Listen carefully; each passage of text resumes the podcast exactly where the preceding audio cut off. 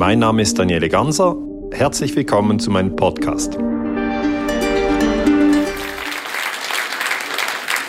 Guten Abend, meine sehr verehrten Damen und Herren. Es freut mich sehr, dass Sie so zahlreich erschienen sind. Ich bin gerne wieder nach Berlin gekommen. Ähm, ich habe den Vortrag angeboten, dann war es ausverkauft. Äh, und jetzt halte ich ihn doppelt. Das ist jetzt der erste. Dann, wenn Sie nach Hause gehen, kommen die nächsten, dann erzähle ich das gleiche nochmals. Und wenn Sie es nach dem Nachhausegehen nochmal hören wollen, finden Sie es noch auf dem Internet. Okay? Wir zeichnen es noch auf. Okay? So, die Leute sagen, ja, kann man das nochmal schauen? Ich fand es zwar spannend, aber diese Stelle würde ich gerne vertiefen. Können Sie gern. Ähm, mein Name ist Daniele Ganser, ich bin 45 Jahre alt, ich bin Schweizer, das hört man vermutlich am Akzent. Ich bin von Beruf her Historiker und ich bin Friedensforscher. Das heißt, ich interessiere mich immer wieder um diese einfache Frage, warum wir Menschen uns immer wieder töten. Ja, wir tun es immer, immer wieder. Es ist eine sehr, sehr alte Frage und um aus diesem, aus diesem Thema rauszukommen, muss man die konkreten Beispiele aus der Geschichte studieren. Ja. Und ich habe ein Buch geschrieben, das heißt Illegale Kriege. Das ist dieses Buch hier. Ähm, und in diesem Buch schaue ich verschiedene Kriege an, zum Beispiel der Krieg gegen Kuba, das war ein illegaler Krieg, den die Amerikaner geführt haben, äh, den illegalen Krieg gegen Libyen zum Beispiel, da haben die Franzosen und die Engländer zusammen mit den Amerikanern einfach Libyen bombardiert, das war auch illegal, übrigens Deutschland hat nicht mitgemacht, das finde ich sehr gut. Ähm, dann gibt es den illegalen Krieg gegen Vietnam, da haben die Amerikaner Vietnam bombardiert, drei Millionen Tote, das ist aber auch illegal. Das heißt, dieses Buch hat ganz verschiedene Kapitel immer wieder zu einem anderen Land. Ja, auch die Bombardierung von Serbien, da hat Deutschland leider mitgemacht, 1999 war illegal. Ähm, und ich werde dann natürlich gefragt, ja, zu was sprechen Sie denn jetzt, wenn Sie jetzt an diesen Vortrag kommen? Und da muss ich immer ein Land rauswählen, weil ich kann nicht über alle Länder sprechen, das wäre einfach zu viel. Und heute spreche ich über den Iran. Okay? Das heißt, das Thema heute, äh, der illegale Krieg gegen den Iran, das ist ein neuer Vortrag, den haben Sie noch nie auf dem Internet gesehen. Äh, den gibt es nicht bis jetzt. Und äh, vielleicht denken einige, ja, Iran weiß ich jetzt gar nicht, ob mich das interessiert. Aber ich kann Ihnen sagen, Iran ist ein sehr, sehr spannendes Land, ein sehr spannendes Themenfeld. Äh, ich habe sehr, selber sehr, sehr viel gelernt über den Konflikt. Ja, man hat damals 1953 im Iran die Regierung gestürzt. Das waren die Engländer und die Amerikaner. Und das ist eben illegal. Ja, man darf nicht in einem anderen Land die Regierung stürzen. Das in aller Kürze der Vortrag und jetzt würde ich Ihnen, wenn Sie so äh, bereit sind, dann würde ich Ihnen noch die Details zum Thema geben. Das ist also das Buch Illegale Kriege und dort im Kapitel 5, das Buch ist unterteilt nach Länder und das Kapitel 5 behandelt den Iran. Wenn Sie also gewisse Leute sagen, ich hätte gerne das als Text, ich würde das gerne äh, noch schriftlich sehen oder ich bin Lehrer, ich möchte Kopien abgeben den Schülern, dann können Sie das in diesem Buch finden. Ich ähm, unterteile den Vortrag in 13 Kapitel. Das Fazit ganz am Schluss heißt Menschheitsfamilie. Das ist eigentlich der wichtigste Teil vom Vortrag. Ja. Es ist Menschheitsfamilie. Menschheitsfamilie ist ein Konzept, das in der Friedensforschung sehr zentral ist, das einfach bedeutet, wir sollten uns nicht entlang den Nationen töten. Wir sollten uns auch nicht entlang den Religionsgruppen töten oder entlang der Klassen, Oberschicht, Unterschicht, Mittelschicht, sondern wir sollten uns als Menschheitsfamilie achten ja, und gegenseitig nicht töten. Das ist jetzt nichts Neues, ja. Sie wissen, dass das so ist. Aber ähm, ich möchte einfach von Anfang an betonen, dass das der Kerngedanke des Vortrages ist, dass wir die Menschheitsfamilie achten, weil am Schluss wird dann immer gefragt, ja, sind Sie jetzt dafür, dass der Iran die USA bombardiert oder dass die USA den Iran bombardiert? Und die Antwort ist, ich bin dagegen, dass irgendjemand irgendjemanden bombardiert. Ja. Weil der, das Prinzip der Menschheitsfamilie verbietet das. Kommen wir zum Start. Das Wesentliche zu verstehen ist, ähm, dass wir in einer Machtkonstellation sind. Wir sind 193 Staaten auf der Welt und seit 1945 sind die USA das Imperium. Und der Begriff Imperium ist einfach ein klassischer Begriff für uns Historiker. Das heißt einfach, dass es einen Staat gibt, der stärker ist als die anderen. Das ist alles. Ja. Und die USA sind das Imperium. Und sie streben nach globaler Vorherrschaft. Und das ist tatsächlich ein Problem für die Länder, die bombardiert werden und für die Menschen, die getötet werden in diesem Prozess. Es wird dann manchmal gesagt, ja, das ist eine Verschwörungstheorie, es gibt doch kein Imperium mehr. Aber dann prüfen Sie einfach selber die Fakten. Ein ganz einfacher Ansatz ist, dass man die Flugzeugträger zählt. Ja, und die Amerikaner haben eben zehn Flugzeugträger und die haben sie nicht zum Spaß, sondern die haben sie eben, um ihre Macht zu demonstrieren. Ähm, vielleicht haben Sie das gesehen, im September 2017 hat der amerikanische Präsident Trump eine Rede gehalten vor der UNO. Die UNO ist die Weltfriedensorganisation in New York. Und die UNO verbietet Kriege. Und Trump hat in dieser Rede gesagt, der Iran sei eine korrupte Diktatur. Okay. Das heißt, mit dieser Folie möchte ich Ihnen einfach erklären, dass die Stimmung zwischen den USA und Iran angespannt ist. Okay, also das ist eine abschätzige Bezeichnung von den USA gegenüber den Iranern. Die Iraner haben das zur Kenntnis genommen und haben gesagt, ähm, ähm, der Außenminister des Iran, Zarif, hat gesagt, die Aussage von Trump sei eine ignorante Hassrede. Das heißt, wenn wir jetzt heute dieses Thema Iran zusammen behandeln, geht es auch darum, dass wir hier zwei Konfliktparteien haben, die sich sehr misstrauisch gegenüberstehen. Und natürlich ist die Hoffnung die, dass es niemals zu einem Krieg kommt zwischen den USA und dem Iran. Die Leute fragen mich, ist es möglich, dass es zu einem Krieg kommt? Bush hat ja den Irak bombardiert. Ist es möglich, dass Trump den Iran bombardiert? Ist das denkbar? Dann habe ich gesagt, ja gut, denkbar ist alles. Aber die Friedensbewegung muss eben darauf hinarbeiten, dass man die Befindlichkeiten der verschiedenen Akteure versteht und dass man in jedem Fall eigentlich darauf hinarbeitet, dass das UNO-Gewaltverbot geachtet wird. In derselben Rede hat äh, Trump auch äh, Nordkorea kritisiert. Ähm, äh, das ist ein anderes Thema, das ich aber heute nicht vertiefen will. Äh, da geht es um Kim. Ähm, und die Schweiz hat auch äh, eine, eine, eine Politikerin in der in der UNO damals gehabt. Das ist die Bundespräsidentin, die heißt Doris Leuthard. Die kennt natürlich niemand, oder nehme ich jetzt mal an. Die Schweizer Bundespräsidentin, das wechselt auch jedes Jahr. Viele Leute wissen auch nicht, dass die Schweiz äh, einen Präsidenten hat, haben wir auch nicht so wirklich. Ja. Sondern es ist einfach, wir mussten halt, weil wir sieben Exekutivmitglieder haben in der Schweiz, das ist die Schweizer Regierung, es sind sieben Bundesräte, muss ja immer einer unter den sieben bei der UNO sprechen da mussten sie halt entscheiden, wer ist jetzt sozusagen der Primus inter pares. Ähm, aber auch die Schweizer wissen nicht, wer äh, äh, der Bundespräsident ist oder die Bundespräsidentin in einem laufenden Jahr. Also das ist bei uns nicht so wie bei euch, wo man seit vielen Jahren weiß, dass Merkel die Kanzlerin ist. Ähm, und Doris Leuter dann, dann ähm, ich meine das nicht abschätzig. Ja. Äh, einfach die Schweizer glauben daran, dass man die Macht zerstückeln muss. Ja, das ist eigentlich das Interessante. Wir haben keine Koalitionsverhandlungen, sondern wir haben immer alle Parteien zusammen in der Exekutive. Warum? Weil wir glauben, dass Macht korrumpiert. Und die einzige Lösung ist eben, dass wir die Mächtigen äh, ja, sozusagen in eine Situation bringen, wo sie sich gegenseitig blockieren. Das hat ziemlich gut funktioniert. Ähm, und sie hat dann gesagt, sie fände diese äh, Rede äh, außergewöhnlich und, und nicht im Geist der UNO. Das heißt, die Schweiz haben das kommentiert, dass man einfach sozusagen diesen Hass gegenüber dem Iran nicht schüren dürfe, solle. Und das bringt mich eben wieder zurück zu diesem Prinzip Menschheitsfamilie. Wir haben, und das werden Sie sehen, auch im Laufe des Vortrags, eine Spaltung nach Religionen. Ja, also die USA sind natürlich ein christliches Land und der Iran ist ein muslimisches Land. Ja. Wenn das beides christliche Länder werden, wären oder wenn das beides muslimische Länder wären, wäre die Spaltung nicht so tief. Zudem haben wir eine Spaltung nach Nation. Also die USA sind eine Nation, der Iran ist eine Nation. Und eine weitere Gruppe, die einfach deutlich machen soll, dass es nicht nur immer um Religion oder Nation geht, sondern dass es eine Tendenz des Menschen insgesamt ist, zu spalten, äh, ist zum Beispiel das Alter. Ja, die jungen Menschen sagen, ja, wir sind 20, was sollen wir da zahlen für die 70-Jährigen, die sind so teuer im Spital, ähm, äh, machen wir nicht mehr, oder?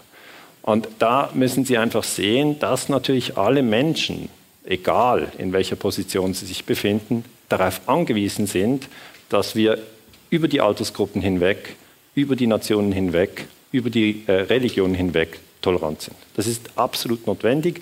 Äh, das heißt, zusammengefasst äh, setze ich mich dafür ein, für die Vision, dass wir keinen Mord in der Familie haben. Die Familie ist die Menschheitsfamilie. Und man versucht uns immer wieder auseinander zu dividieren. Das UNO-Gewaltverbot äh, verbietet aber eigentlich Kriege. Wir sollten gar keine Kriege haben. Also der Angriff zum Beispiel von Präsident Bush 2003 auf den Irak war illegal. Bush ist ein Kriegsverbrecher, ähm, weil die UNO-Charta sagt, alle Mitglieder unterlassen in ihren internationalen Beziehungen jede Anwendung von Gewalt. Das ist dann auch das Grundprinzip des Völkerrechts und das ist auch dieser Grundsatz, auf den ich mich eigentlich in allen Vorträgen abstütze. Es ist illegal, wenn die USA den Irak bombardieren, wie sie das getan haben. Es wäre aber umgekehrt auch illegal, äh, wenn der Irak die USA bombardiert. Ja. Oder es, um es runterzubrechen hier für Deutschland, es ist illegal, dass die Bundeswehr in Syrien im Luftraum ist. Das ist wirklich illegal. Sie sollte auf jeden Fall zurückkommen. Es ist umgekehrt auch illegal, oder es wäre illegal, wenn die syrische Luftwaffe in den deutschen Luftraum eindringen würde. Das wäre illegal. Oder Sie haben jetzt deutsche Soldaten in Afghanistan und das ist illegal. Meiner Meinung nach ganz klar illegal. Sie würden es auch nicht schätzen, wenn afghanische Soldaten hier in Berlin wären. Also das muss man sich ganz klar vor Augen führen, dass wir hier in einer, in einer Situation sind, wo wir nicht über theoretische Dinge sprechen, sondern über sehr konkrete Dinge. Ich habe letzte Woche einen Vortrag in Zürich gehalten und da ähm, der Mann, der das organisiert hat, war früher bei der Bundeswehr, er war in Afghanistan und hat gesagt, als sie zurückfuhren zum Flughafen, waren sie in zwei Bussen und der Bus vor ihnen, der wurde ähm, durch äh, eine Granate in die Luft gesprengt und alle Soldaten sind tot. Und die Eltern der deutschen Soldaten haben dann am Flughafen schon gewartet, dass die Soldaten zurückkommen. Das heißt, wir sprechen hier nicht über theoretische Dinge, sondern diese Sache mit dem Gewaltverbot geht wirklich sehr, sehr tief und die geht weit über den Iran hinaus. Und darum setze ich mich immer wieder für diese Vision ein. Äh, wir sollten das Gewaltverbot respektieren. Natürlich, ich kenne die Kritik. Gewisse Leute kommen auf mich zu und sagen, Herr Ganser, das ist doch völlig naiv. Ja, wird ja nicht funktionieren. Es hat immer Krieg gegeben, es wird immer Krieg geben. Aber da sage ich immer wieder, nun gut, jetzt haben wir aber Atomwaffen seit 70 Jahren. Jetzt müssten wir lernen, als Menschheitsfamilie zu koexistieren. Weil es ist eben schlecht, ja, wenn wir irgendwann diese ganze Übung nochmal machen, aber dann mit Atomwaffen. Zweiter Punkt. Ähm, der Iran führt den schiitischen Halbmond an. Da möchte ich ein bisschen die Differenz zwischen äh, Schiiten und Sunniten einfach kurz antippen. Äh, verstehen Sie mich soweit gut? Ist es verständlich? Ja? Ton passt? Ähm, inhaltlich ähm, hoffe ich, dass es auch verständlich ist. Ich möchte Sie einfach mitnehmen in den Iran. Ähm, das ist eine sehr alte und sehr reiche äh, Kulturnation. Ich persönlich war noch nie da. Ich spreche auch nicht Persisch. Das heißt, ich bin jetzt nicht ein Spezialist für Iran. Äh, wenn Sie in die iranische Geschichte und die Feinheiten der iranischen Geschichte eintauchen möchten, müssen Sie natürlich einen, einen Iraner, äh, einen iranischen Historiker nehmen. Ich bin jetzt wirklich der Schweizer Historiker, der so ein bisschen die Sache aus der Distanz an, anschaut. Und Teheran ist natürlich äh, die Hauptstadt. Die Bevölkerung zählt rund 80 Millionen Menschen. Und ähm, der Iran ist eine Hochkultur. Ja, es wird ja eigentlich in unseren Zeitungen äh, sowohl in Deutschland als auch in der Schweiz oder in Österreich und auch am Fernsehen wird immer so ein bisschen äh, über die anderen Länder berichtet, wie wenn das einfach nur Barbarenland wäre, dass man eigentlich äh, getrost bombardieren sollte, müsste, was auch immer. Also das ist einfach eine Abwertung, die immer passiert. Viele Leute haben das Gefühl, ja, ist ja eh nur Sand, ein paar Barbaren. Das stimmt überhaupt nicht. Ja. Also das ist eine Kulturnation und überhaupt ist jede Nation eine Kulturnation. Vielleicht haben Sie es wie ich, wenn Sie reisen. Ja, ich bin viel gereist. Ich war in Algerien, ich war in Kuba, ich war in den USA, ich war in Thailand, ich war in Schweden, ich war in Dänemark, ich war in Italien, ich war in Indien, ich war in Nepal. Wenn Sie dann zurückkommen, ich nehme an, Sie haben den gleichen Effekt, dann merken Sie doch, dass Sie niemals das Gefühl haben, dieses Land müsste man jetzt bombardieren. Ja? Oder? Geht's, also geht es Ihnen auch so? Sondern man, man, sieht natürlich, die Welt ist verschieden, ja, aber niemals hat man das Gefühl, das müsste man bombardieren. Es ist zwar wahr, dass man an einigen Orten lieber war als an anderen. Ja, irgendwo, man hat einen besseren Draht gefunden. Aber wissen Sie was? Oft hängt das vom Essen ab. Ja? Und diese Idee, dass man sagt, das ist ein Barbarenland, das muss man wegbombardieren, das ist reine Propaganda, die eben die Menschheitsfamilie zerstören soll. Hier ein Bild aus äh, Isfahan, das ist eine Stadt im Iran, da die ganze ähm, iranische Hochkultur ist natürlich auch mit dem Sufismus und das sind wirklich sehr, sehr interessante Texte, wenn Sie sich da reingeben. Da wird auch diese Einheit der Menschheitsfamilie in jahrtausendalten Texten eigentlich beschrieben. Ähm, natürlich, der Iran ist ein muslimisches Land und das ist jetzt das Wichtige. Der Iran hat mehrheitlich Schiiten. Ich weiß, viele Leute sagen mir, oh, bitte nicht diese Unterscheidung, Schiiten, Sunniten, das konnte ich mir nie merken. Ich verwechsle schon immer Iran und Irak. Aber es ist trotzdem notwendig, dass man auch diese Differenz wahrnimmt, weil, und das ist hier in Europa ja etwas, an das wir uns erinnern, im Christentum haben sich ja die Protestanten und die Katholiken auch gegenseitig getötet. Ja. Das war also eine Spaltung innerhalb vom Christentum, die immer noch weiterlebt. Aber äh, hier in Deutschland, bei uns in der Schweiz und auch bei den Österreichern, wir haben uns echt einfach umgebracht. Es war einfach so. Und was war denn das Problem? Man einfach gesagt, was ist deine Religion? Ich gesagt, ja, Katholik, ja falsch, ich bin Protestant und zack, haben wir uns getötet. Und im Islam ist es jetzt so, dass zwischen Schiiten und Sunniten Spannungen herrschen. Das heißt nicht, dass sich die dauernd umbringen, aber es sind trotzdem zwei verschiedene ähm, Äste im, im, äh, im Islam äh, und die muss man unterscheiden, weil der Iran ist der Anführer der Schiiten und Saudi-Arabien ist der Anführer der Sunniten. Einfach mal ganz grob skizziert.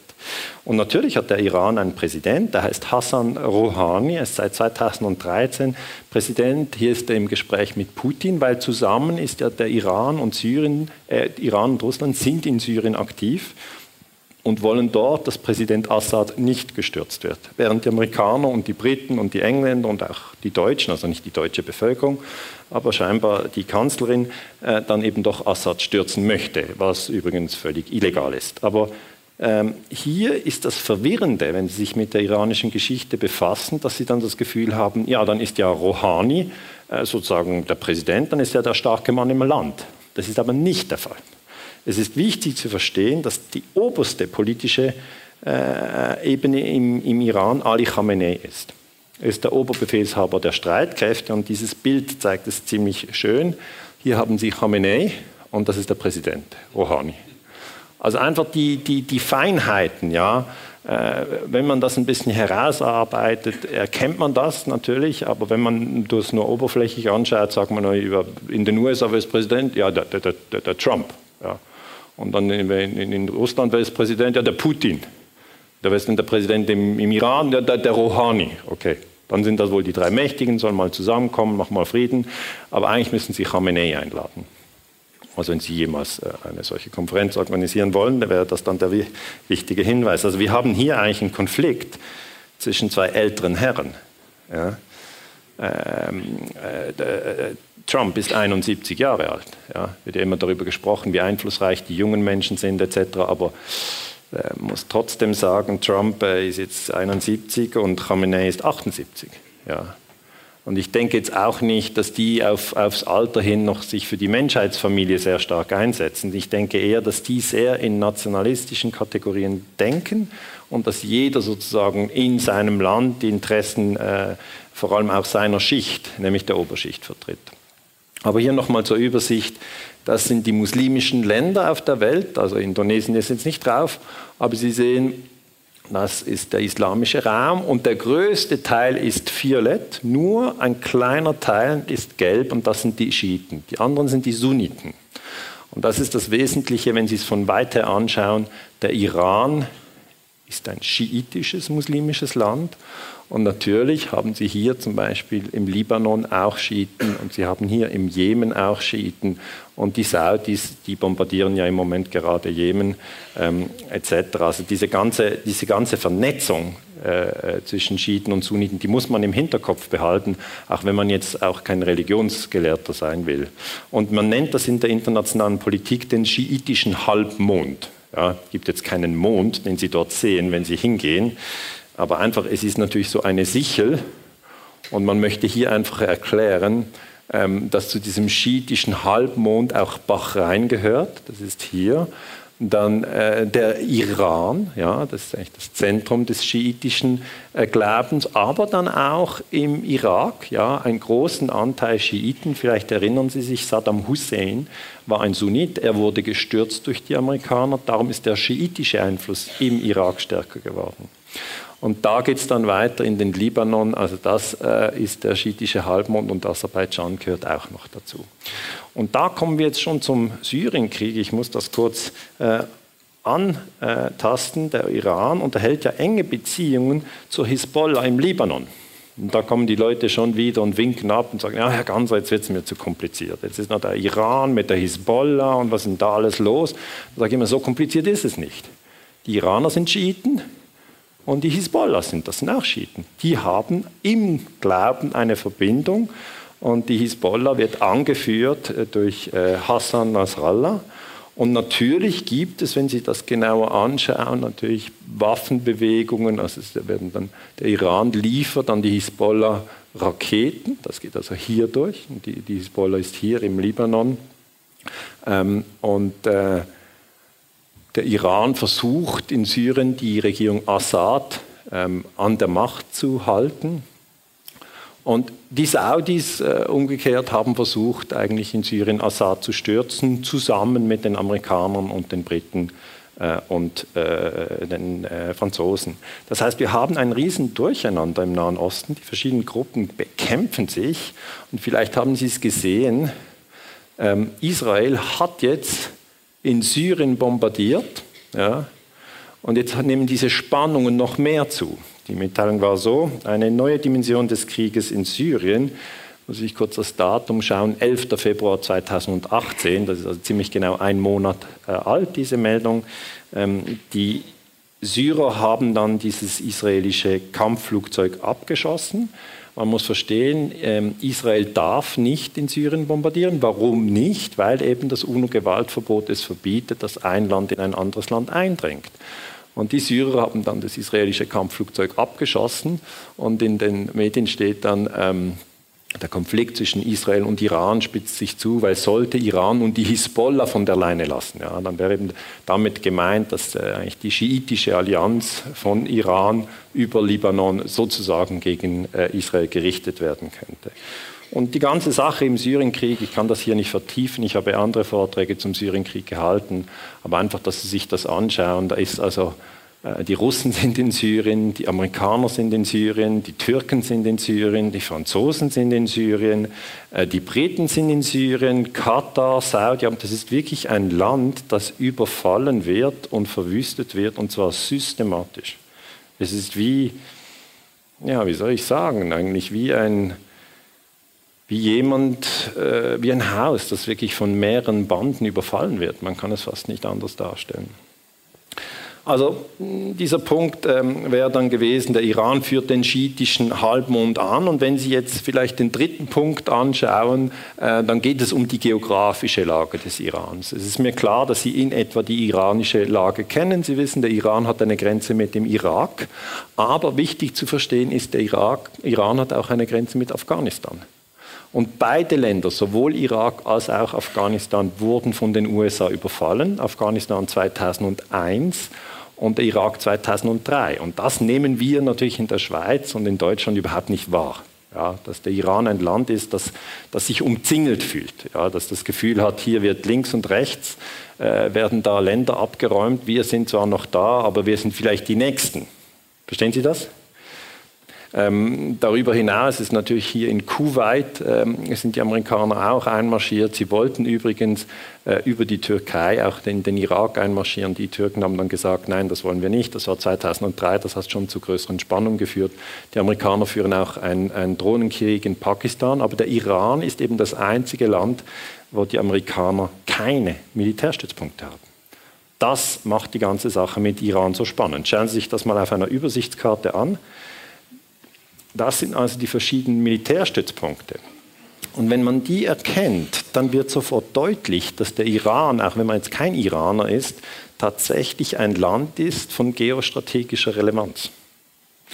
Also Sie haben hier in der Türkei amerikanische Militärstützpunkte, natürlich im Irak, in Saudi-Arabien, in, in, in, Afghanistan, äh, in, in Pakistan, zum Beispiel in der Türkei ähm, sind dann solche Stratotanker auf der Incirlik Airbase stationiert. Ja, die Türkei ist ja ein NATO-Mitglied und jetzt, sehr spannend, ein muslimisches Land. Das macht die Sache doppelt und dreifach spannend, weil die NATO ja dauernd muslimische Länder bombardiert. Und jetzt gibt es eine gewisse Entfremdung der Türken. Sie sind immer noch in der NATO, aber äh, sie sehen natürlich auch die Verlogenheit der NATO und das gibt eine große Spannung. Aber einfach als, als, als Hinweis, das ist jetzt ein Bild von einem amerikanischen Flugzeug, das in der Türkei stationiert ist. Übrigens ein Stratotanker, ähm, der hat hinten so wie ein Stachel, ist aber nicht ein Stachel, sondern das ist, um zu ein Flugzeug aufzutanken. Ja? Das heißt, die Amerikaner können ja mit ihren Kampfflieger nicht von den USA losfliegen. Es gibt schon einige Flugzeuge, die so weit fliegen, aber die meisten müssen sie in der Nähe parken und dann auch in der Nähe tanken. Öl hat es viel, aber sie brauchen trotzdem äh, natürlich einen Ort, wo sie, wo sie sich äh, äh, die ganze Militärinfrastruktur aufbauen können. Hier auch ähm, ein amerikanischer Soldat auf der Incirlik Airbase in der Türkei. Und was man einfach verstehen muss, ist, ähm, diese Soldaten haben überhaupt keine Ahnung. Sie haben einfach null Ahnung. Sie kennen den Unterschied zwischen Schiiten und Sunniten nicht. Sie wissen nicht, äh, wann der Sturz von Mossadegh war. Sie haben, sie haben eigentlich eine sehr, sehr beschränkte Auffassung der Zusammenhänge und töten, ohne zu verstehen. Das ist leider der Zustand. Also das gab es nicht nur im Dritten Reich, sondern das ist bis heute so und darum sind auch viele Menschen in der Friedensbewegung überzeugt vom Thema Aufklärung. Ja, Aufklärung, man denkt an Immanuel Kant und hat das Gefühl, ja, das haben wir gemacht, ja, see it, done it, got the T-Shirt, aber so ist es eben nicht. Ja. Aufklärung ist kein abgeschlossener Prozess, sondern das ist etwas, das weiterläuft. Und natürlich versuchen wir auch Soldaten zu erreichen. Ich finde es immer wieder sehr interessant, wenn Bundeswehrsoldaten mir sagen, dass sie meine YouTube-Videos anschauen, wo auch immer sie sind. In dem Sinne ein Gruß an die Bundeswehr. Ähm, ja, auch mit der Aufforderung, machen Sie sich mal schlau über Geostrategie und Menschheitsfamilie. Äh, andere Militärstützpunkte zum Beispiel sind in Bachrhein. Bachrhein habe ich Ihnen hier extra eingezeichnet, weil viele Menschen wissen gar nicht, dass es diesen Staat gibt. Es ist ein sehr kleiner Staat, aber Bachrhein ähm, ist natürlich auch äh, strategisch gelegen, weil dort gibt es viel Öl und Gas und darum haben sich die Amerikaner dort mit den lokalen äh, Herrschern äh, zusammengesetzt und einfach gesagt, äh, wir wären gerne mit ihnen in Kontakt. Man hat natürlich auch in Bachrhein wiederum Militär. Ähm, äh, ähm, stationiert. Das ist eigentlich immer das Prinzip, dass man in diese Regionen reingeht, Militär äh, stationiert und äh, aus dieser vorgeschobenen Militärbasis dann die nächsten Länder überfällt. Es ist wirklich wie beim Schachspiel. Sie schieben nach vorne, sie decken einen Raum, sie bringen Material rein und greifen von dort wieder an. Und ähm, ein Land, äh, in, dem ich, in dem ich dann war, in, in, in Katar, ich habe mir das angeschaut, ich war da mit Ulrich Tilgner im 2013, einfach mal zu sehen, ja, wie geht denn das da? Uh, Ulrich Tilgner, vielleicht kennen einige von Ihnen, Ulrich Tilgner ist ein deutscher Journalist, ich finde, macht sehr gute Arbeit, sehr spannende Berichte. Er ist halt auch jemand, der dann immer gesagt hat, wir sollten andere Länder nicht bombardieren, wir sollten versuchen, sie zu verstehen. Ja, das ist eigentlich immer wieder das gleiche Prinzip. Äh, auch Erich Giesling war dort und wir gingen dann dieses Al Jazeera äh, äh, Fernsehstudio anschauen, weil Al Jazeera hat ja auch den Syrienkrieg maßgeblich beeinflusst. Äh, man hat dort eigentlich ja auch Propaganda produziert, um sozusagen die Intervention von Katar zu legitimieren, obwohl das völlig illegal ist. Ja, aber die Herrscherfamilie hat natürlich verstanden, dass die Herrscherfamilie Al-Thani in Katar, die hat verstanden, dass es nicht darum geht, nur Waffen zu haben, sondern man muss auch Fernsehkanäle haben. Und ich habe mir dann etwas erlaubt.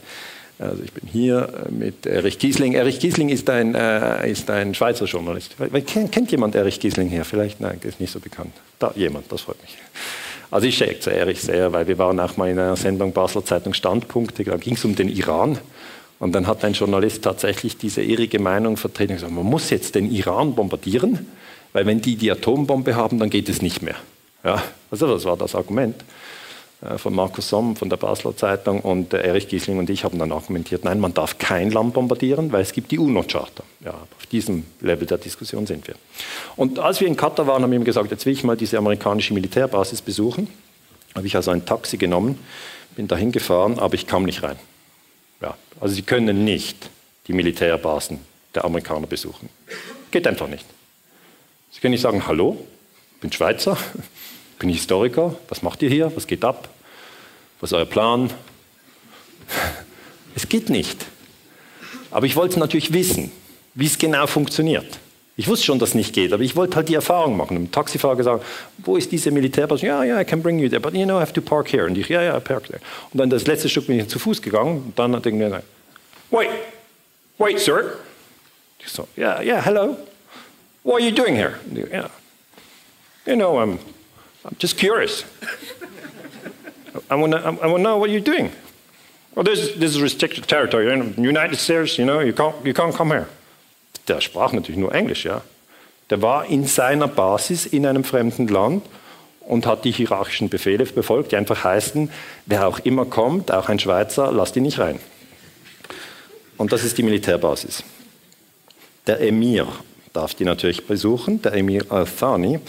Und die stellen dann natürlich ihre Flugzeuge aus. Und es, ist, es hat mich ein bisschen erinnert wie, ähm, wie in Salzburg, der Hangar 7 von Red Bull.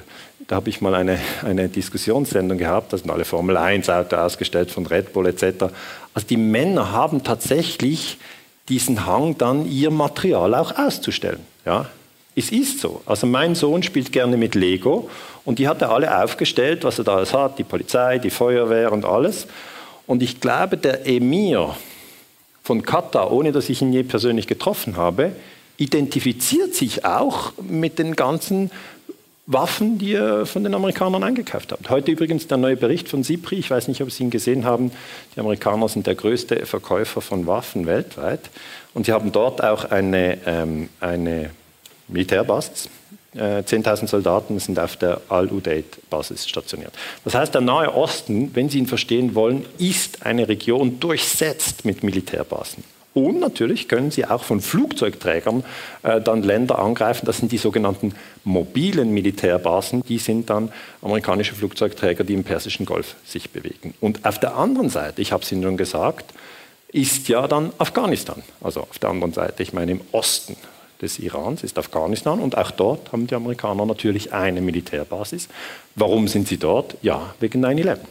Okay, die Amerikaner haben gesagt, wir müssen nach Afghanistan äh, nach den Terroranschlägen vom 11. September 2001. Ich habe auch das immer wieder kritisiert und gesagt, ihr könnt nicht einfach nach Afghanistan gehen. Dann haben sie gesagt, doch, wir müssen. Warum eigentlich? Ja, wegen den Terroranschlägen vom 11. September.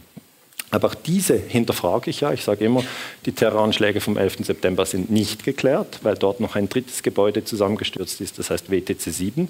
Und da ist die Diskussion Feuer oder Sprengung. Das kann ich heute nicht vertiefen, aber ich möchte Ihnen nur erklären, die Bagram Air Force Base ist eine direkte Konsequenz von 9-11. Das heißt, diese Terroranschläge führen zu Militärpräsenz und auch, dass die Bundeswehr in Afghanistan ist, hat damit zu tun, dass wir 9-11 haben. Das heißt, ein Überblick äh, über diese äh, Situation äh, ist eben, dass da sehr, sehr viele amerikanische Militärbasen sind. Vor allem sind sie auch, und das ist jetzt sehr heikel, hier in Saudi-Arabien. Jetzt müssen Sie verstehen, Saudi-Arabien ist das heilige Land in dem Sinne, dass Mekka und Medina in Saudi-Arabien sind. Das heißt, die Amerikaner haben dort die King Fahd Air Force Base und das hat immer wieder zu Spannungen geführt, weil ähm, ja, das ist so wie wenn jetzt die Muslime eine, eine Basis im Vatikan machen. Ja. Wäre irgendwie auch die Schweizer Garde ist ja im Vatikan, aber es ist keine Basis äh, des Schweizer Verteidigungsministeriums. Ja, das möchte ich noch die sind wirklich dort, um den Papst zu schützen, sagen sie. Also, ja. Und vielleicht haben Sie es noch gesehen, hier, wenn Sie die Karte anschauen, in Syrien haben die Amerikaner keine Basis. Ja. Das meiner Meinung nach auch der Grund, warum man versucht, Assad zu stürzen. Die Russen haben durchaus Militärbasen in Syrien. Und jetzt haben die Amerikaner natürlich schon angefangen, Militärbasen aufzubauen. Das können Sie dann bei Russia Today lesen, nicht unbedingt bei Spiegel. Ähm, USA bauen sieben Militärbasen in Syrien und sagen dann, die kurdische YPG sind zum Instrument der USA geworden. Das heißt, ich weiß, diejenigen, die noch nicht so tief drin sind in der Geschichte vom Nahen Osten, finden das äh, vielleicht sehr verwirrend. Die YPG, wer ist jetzt das? Das sind die Kurden, die in Syrien kämpfen, die werden von den Amerikanern unterstützt. Die Türken sagen, das sind Terroristen, die Amerikaner sagen, das sind Freiheitskämpfer. Ähm, aber das ist eben immer eine äh, Frage der Perspektive. Das heißt, es könnte durchaus sein, dass dieser Raum bald auch noch blau wird mit einer amerikanischen Militärbasis, aber die Russen versuchen das zu verhindern und die Iraner versuchen es auch zu verhindern. Sehen Sie das? Also wenn Sie mal mit dem Blickwinkel Militärbasen internationale Politik anschauen oder mit dem Blickwinkel Pipelines, dann wird vieles viel deutlicher und das mache ich eigentlich immer wieder. Das ist einfach klassische geostrategische Analyse. Wir gehen dann schon in die Details rein und sagen, ja, ist es denn wirklich sicher, dass die Amerikaner hier an der Grenze zur Türkei ähm, mit den kurdischen YPG-Einheiten zusammenarbeiten? Und die Antwort ist ja, das ist bewiesen. Hier haben Sie so eine Einheit, das sind amerikanische Spezialeinheiten und sie tragen die Abzeichen von YPG. Für den normalen Beobachter ist es nichts. Aber für einen trainierten Historiker ist es unglaublich. Ja. Das ist wie, wenn jetzt ein Pakistani Spezialeinheit hier in Berlin mit Abzeichen der Bundeswehr unterwegs ist. Das fänden Sie auch irgendwie abgefahren oder wäre das für Sie so okay? Das ist ja dann die Frage, welche Interessen werden da wahrgenommen? Und hier ist es eigentlich so, dass die Amerikaner ihre eigenen Interessen wahrnehmen, wie immer. Es sind nicht die Interessen der Kurden oder der Syrer oder der Türken, überhaupt nicht. Und die äh, Türken natürlich sind dann mit deutschen Panzer in, der, in Syrien einmarschiert. Weil für die Türken sind diese YPG und auch die PKK Terroristen und für die Amerikaner sind es Freiheitskämpfer. Also sehen Sie, dieser Kampf um die verschiedenen ähm, äh, Militärstützpunkte, der wird sehr, sehr hart geführt. Und äh, in diesem Fall habe ich äh, natürlich auch dann äh, gesagt, dass der Einmarsch der Türkei in Syrien illegal ist. Man darf nicht in ein anderes Land einmarschieren mit Panzern. Das widerspricht der UNO-Charta. Dann sagen die Türken, ja, ja, gut, das ist schon illegal, aber die Amerikaner bewaffnen ja, bewaffnen ja da die YPG. Das ist ja auch illegal. Ja, das stimmt auch. Man darf nicht in einem anderen Land Einheiten bewaffnen. Kurzum, wir haben uns schon sehr, sehr in dieser Gewaltspirale verirrt. Und ob wir da wieder rausfinden im 21. Jahrhundert, ist auf den ersten Blick schwierig und auf den anderen Blick ist es trotzdem ganz einfach. Das ist einfach das Prinzip der Menschheitsfamilie. Zu dem müssen wir zurückfinden. Die Ressourcen, die es im Land gibt, im Iran, bezeichnen wir heute in der Forschung als Fluch. Ja, man könnte ja sagen, Erdöl, wer Erdöl hat, hat eine tolle Situation, aber es ist nicht so. Die Länder, die Erdöl haben, werden bombardiert. Leider. Ja. Äh, wir brauchen als Menschheitsfamilie sehr viel Erdöl. Das sind 96 Millionen Fass pro Tag. Das sind umgerechnet 47 Supertanker. Ähm, ich wohne ja in der Nähe von Basel und jemand hat mir mal gesagt, Erdöltanker, ah, das kenne ich, habe ich auch schon gesehen, da in Basel den Rhein rauffahren. da habe ich gesagt, nein, äh, Sie haben es nicht ganz begriffen. Die, der Rhein ist zu klein für einen Supertanker. Okay. Ein Supertanker ist ein ganz, ganz großes Schiff. Und dann, das war ein Vortrag in der Schweiz, habe ich gesagt, wenn Sie den sehen wollen, müssen Sie was ganz Gefährliches machen. Sie müssen die Schweiz verlassen. Ja, Sie müssen die große, weite Welt raus und dann können Sie mal einen Supertanker sehen. Aber einfach um Ihnen Eindruck zu geben, wir brauchen jetzt 96 Millionen Fass, das sind eben 47 Supertanker. Noch 1945 brauchten wir nur 6 Millionen Fass, das sind drei Supertanker. Das heißt, in den letzten 70 Jahren haben wir einen unglaublichen Anstieg. Und äh, das hat äh, zu einer Intensivierung der Rohstoffkriege geführt. Wenn ich das aufdröseln darf, äh, die Erdölgeschichte beginnt 1859 und jemand hat mir gesagt, ja, also gibt es nur Kriege wegen dem Erdöl? Dann sage ich nein. Schon vor, bevor wir Erdöl hatten, zum Beispiel Eroberungszüge äh, oder Kreuzzüge im Mittelalter, haben wir uns den Kopf eingeschlagen. Es, ist nie, es braucht nicht Erdöl, damit wir uns töten, aber Erdöl beschleunigt die Sache. Ja? Weil mit Erdöl, und da wurde dann 1908 in Persien das erste Erdöl entdeckt, Persien, der heutige Iran, ist also das Land, wo man zuerst Erdöl im Nahen Osten entdeckt hat. Es ist nicht Saudi-Arabien oder Kuwait. Und das Erdöl hat dann die Kriegsindustrie revolutioniert. Die Flugzeuge kamen erst mit dem Erdöl. Ja, es gab keine Flugzeuge vor dem Erdöl. Da waren alle mit dem Ross unterwegs. Und dann kam eben der Erste Weltkrieg mit Panzer, mit Flugzeugen. Und die Briten haben ihre ganze Marine von Kohle auf Erdöl umgestellt, während die Deutschen mit Kohle fuhren im Ersten Weltkrieg. Und Kohle macht eben so viel Rauch, ja, schlecht, rein taktisch sieht man sie von weit her und noch langsam. Und die Briten haben gesagt, nee, wir machen das mit Erdöl. Und da gab es eine interessante Debatte im englischen Parlament, haben gesagt, ja, aber Kohle haben wir ja zu Hause, Erdöl haben wir keins. Und dann haben wir gesagt, ja, dann nehmen wir den Iran als Kolonie, holen uns den Stoff und haben dafür die schnellen Schiffe. Meine Vision ist, wir brauchen 100% erneuerbare Energie. Ja, also wir kommen irgendwie aus dieser Nummer nicht raus. Und da sehe ich eigentlich auch in Deutschland einen wunderbaren Beitrag. Es gibt sehr viele Menschen in Deutschland, die viel Wissen haben zu erneuerbaren Energien. Es wurde auch sehr, sehr viel in diese Richtung gearbeitet. Ich finde es sehr schade, dass man dann immer wieder sagt, Energiewende ist ein Milliardengrab, was für ein Unsinn. Ja, natürlich, Deutschland hat geholfen, die Preise runterzuholen von Photovoltaik und von Wind, aber davon profitiert im Moment die ganze Menschheitsfamilie. Und das ist ein sehr, sehr wichtiger Beitrag und auf den könnte man auch mal stolz sein. Ja, man kann sagen, wir haben geholfen, die Energiewende weltweit voranzubringen. Und wenn ich dann diese Artikel lese, wo man sich wieder ja, mürbe macht, ja, es wird dann ja, das ist schlecht und es war zu teuer und so. Nee, ist ein toller Beitrag, weil im Hintergrund der Kampf um die Rohstoffe ist eine Realität. Der läuft schon sehr, sehr lange. Hier haben Sie den amerikanischen Präsident Roosevelt, das ist sozusagen der Vorvorgänger von Trump. Und hier haben Sie Churchill, den Briten.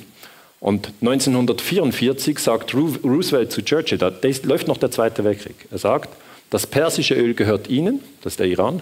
Das Öl im Irak und in Kuwait teilen wir uns und was das saudische Öl betrifft, das gehört uns. Das ist eine Originalaussage. Ja. Und das widerspricht natürlich allen Gesetzen. Ja. Sie können nicht einfach sagen, hier haben wir ein anderes Land, aber was, die Rohstoffe gehören uns. Sondern das ist Imperialismus. Übrigens haben die USA, das ist eine brisante Sache, ähm, Hitler mit Erdöl äh, versorgt in den ersten Jahren während der Blitzkriege. Ähm, das ist jetzt aber ein Thema, das ich jetzt hier nicht vertiefen möchte. Aber Europa im Erdölrausch ähm, ist ein Buch, das ich geschrieben habe, wo ich eben diesen globalen Einfluss der Erdölkriege ähm, ein bisschen ausführlicher behandle. Die Amerikaner haben dann im Zweiten Weltkrieg entdeckt, sie haben eine Expedition nach Saudi-Arabien geschickt und haben herausgefunden, dass es in Saudi-Arabien die größten Erdölfelder gibt überhaupt. Das war während dem Zweiten Weltkrieg. Und darum sind die Amerikaner am Schluss vom Zweiten Weltkrieg, nämlich im Februar 1945, ähm, nach Saudi-Arabien geflogen und haben Ibn Saud getroffen und haben ihm amerikanische Kriegsfilme gezeigt. Ja, die amerikanische Armee hier, die amerikanische Armee dort und haben gesagt, hör mal, wir können dich beschützen. Machen wir einen Deal? Und dann hat Ibn Saad gesagt, ja, ich habe ein Problem mit den Briten. Ja, äh, wenn ihr mich gegen die Briten beschützen könnt, dann finde ich das cool. Und das war der Deal. Das ist der Deal der Saudis äh, mit, den, äh, mit den Amerikanern. Der geht bis heute weiter. Wenn Sie hier schauen, Donald Rumsfeld, früher Verteidigungsminister mit King Abdullah 2003, als man den Irak bombardiert hat, haben die Amerikaner den Saudis gesagt, bitte erhöht die Erdölförderung, weil wir bombardieren ja den Irak.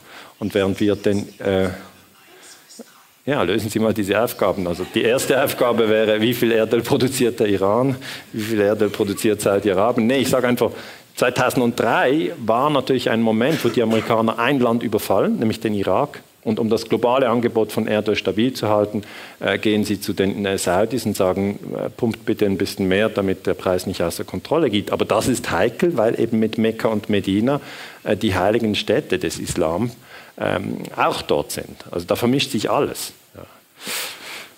Bush hat damals gesagt, Amerika ist süchtig nach Öl, das oft aus instabilen Teilen der Welt importiert wird. Und das ist tatsächlich bis heute so. Das heißt, sie haben eine sehr enge Beziehung zwischen den USA und Saudi-Arabien. Äh, diese Beziehung ist, ist hier eigentlich dokumentiert. Ich sage dann immer, gemäß offizieller Geschichte sind 15 der 19 Terroristen vom 11. September sind Saudis. Osama bin Laden ist selber ein Saudi. Da kann man sich fragen, warum geben sich die die Hand? Und die Antwort ist Erdöl. Es geht um Erdöl, Erdgas, Geostrategie. Und für das töten wir. Man kann also sagen, wenn wir, wenn wir jetzt den Nationalismus über, überwinden und sagen, jetzt geht es gar nicht um Saudis, Iraner und Amerikaner, sondern wir denken im Sinn der Menschheitsfamilie, dann wäre das Bild so, dass wir auf Drogen sind. Ja, es ist eine Menschheitsfamilie auf Drogen und das führt zu einer massiven Verblendung und darum töten wir uns gegenseitig. Das ist wie wenn Sie an eine Party gehen und Sie verteilen Kalaschnikows und Kokain und kommen fünf Stunden später wieder. Es ist nicht gut. Ja, es ist nicht gut. Weil hier haben Sie wirklich einen, eigentlich der größte Waffenhändler. Die USA sind der größte Waffenhändler und auch der größte Erdölkonsument. Sie brauchen 20 Millionen Fass jeden Tag und die Saudis produzieren 10 Millionen Fass jeden Tag. Also ein bisschen zugespitzt äh, der größte Konsument, der wichtigste Lieferant oder der größte Süchtige mit dem wichtigsten Dealer. Und, und das ist natürlich die Situation, in der wir drin sind. Wenn Sie es äh, von den Vorräten her anschauen, sehen Sie hier die größten Vorräte an Erdöl und Erdgas sind in Saudi-Arabien, sind in Kuwait. Ähm, und das ist natürlich die Region, die muslimischen Glaubens ist. Ja. Das ist die Weltkarte äh, der Religionen. Da sehen Sie Europa, violett, Nord- und Südamerika, violett, das sind christliche Nationen. Und die grüne Fläche, das ist der muslimische Raum. Und seit den Terroranschlägen vom 11. September heißt es ja einfach allgemein, die Muslime sind Terroristen. Und da kann ich Ihnen einfach sagen, das ist eine infame Lüge. Ja, das ist eine infame Lüge. Es gibt Terrorismus, der von Muslimen ausgeübt wird. Es gibt Terrorismus, der von Christen ausgeübt wird.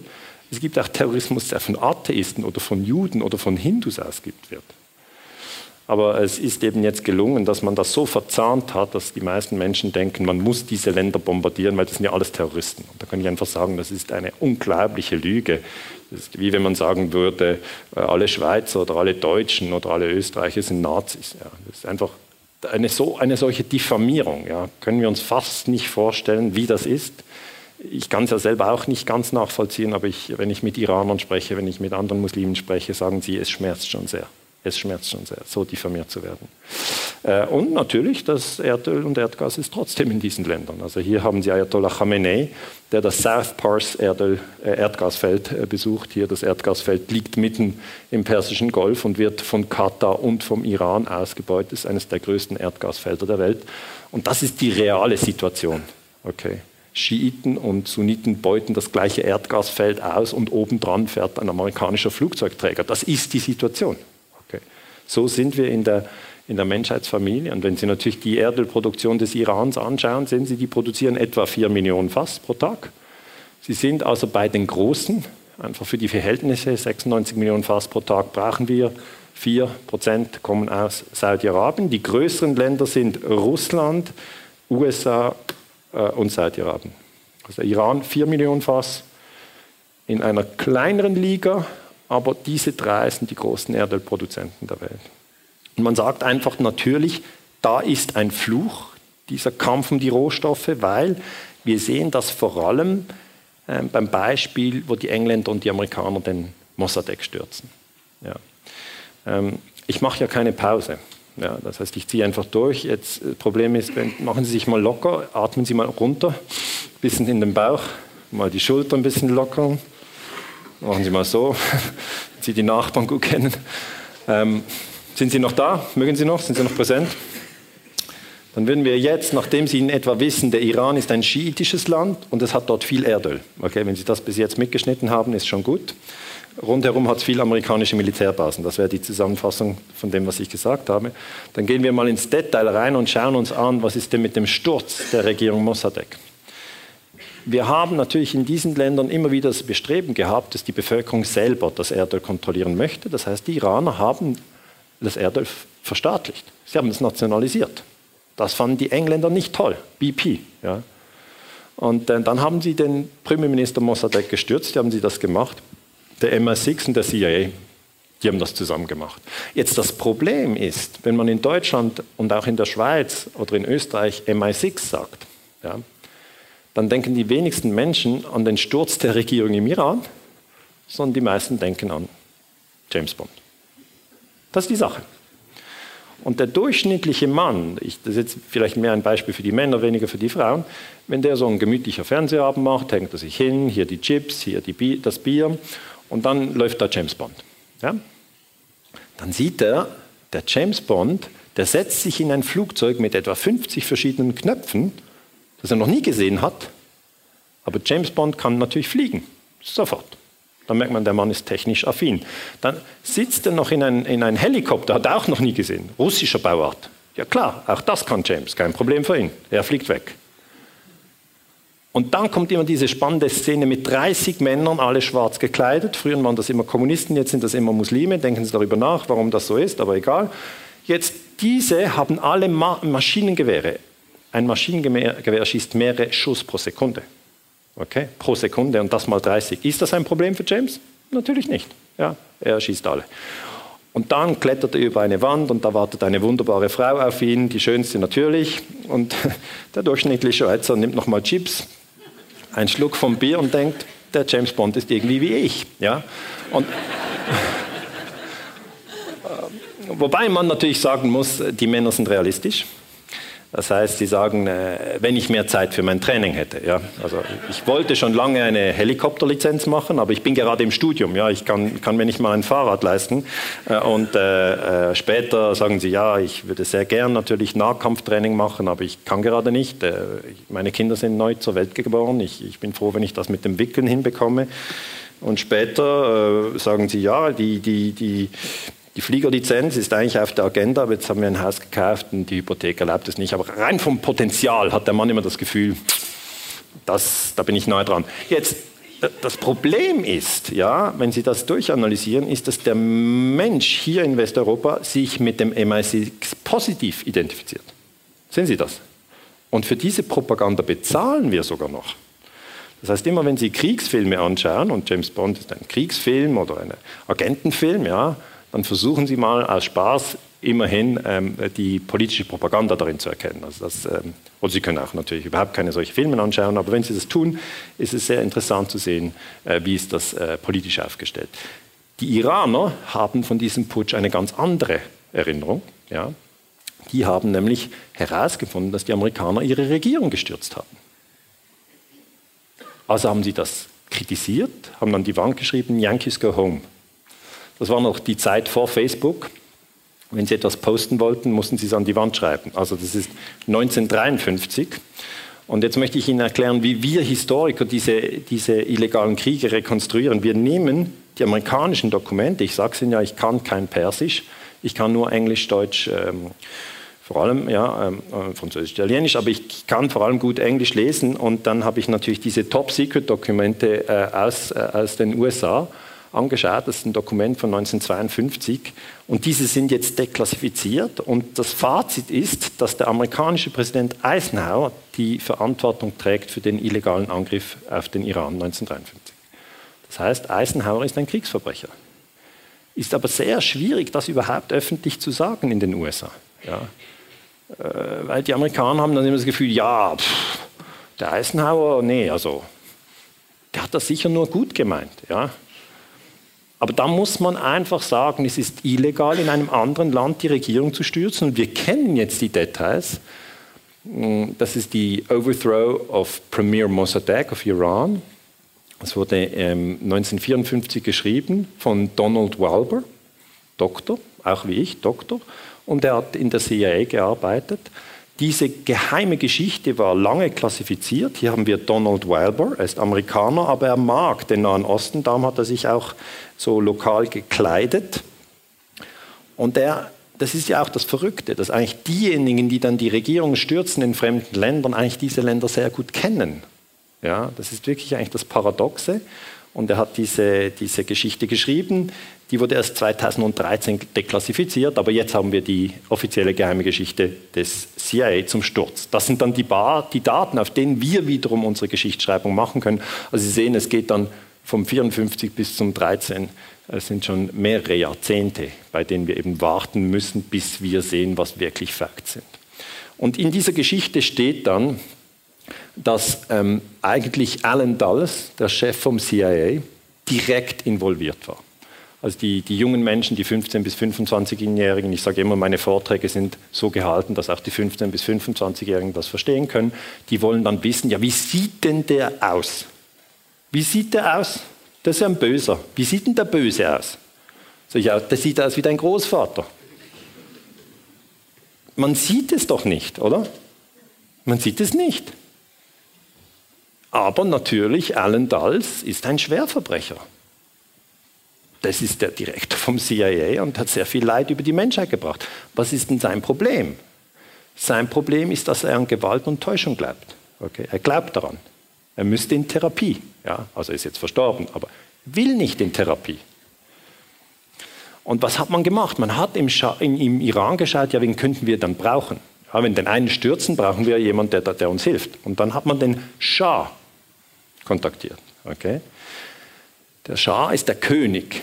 Also der Iran hatte damals einen König. Ja, und haben gesagt, wir haben den Premierminister Mossadegh, den wollen wir stürzen. Dann gehen wir doch zum Schah und sagen dem, er soll doch bitte den Premierminister entlassen. So macht man das.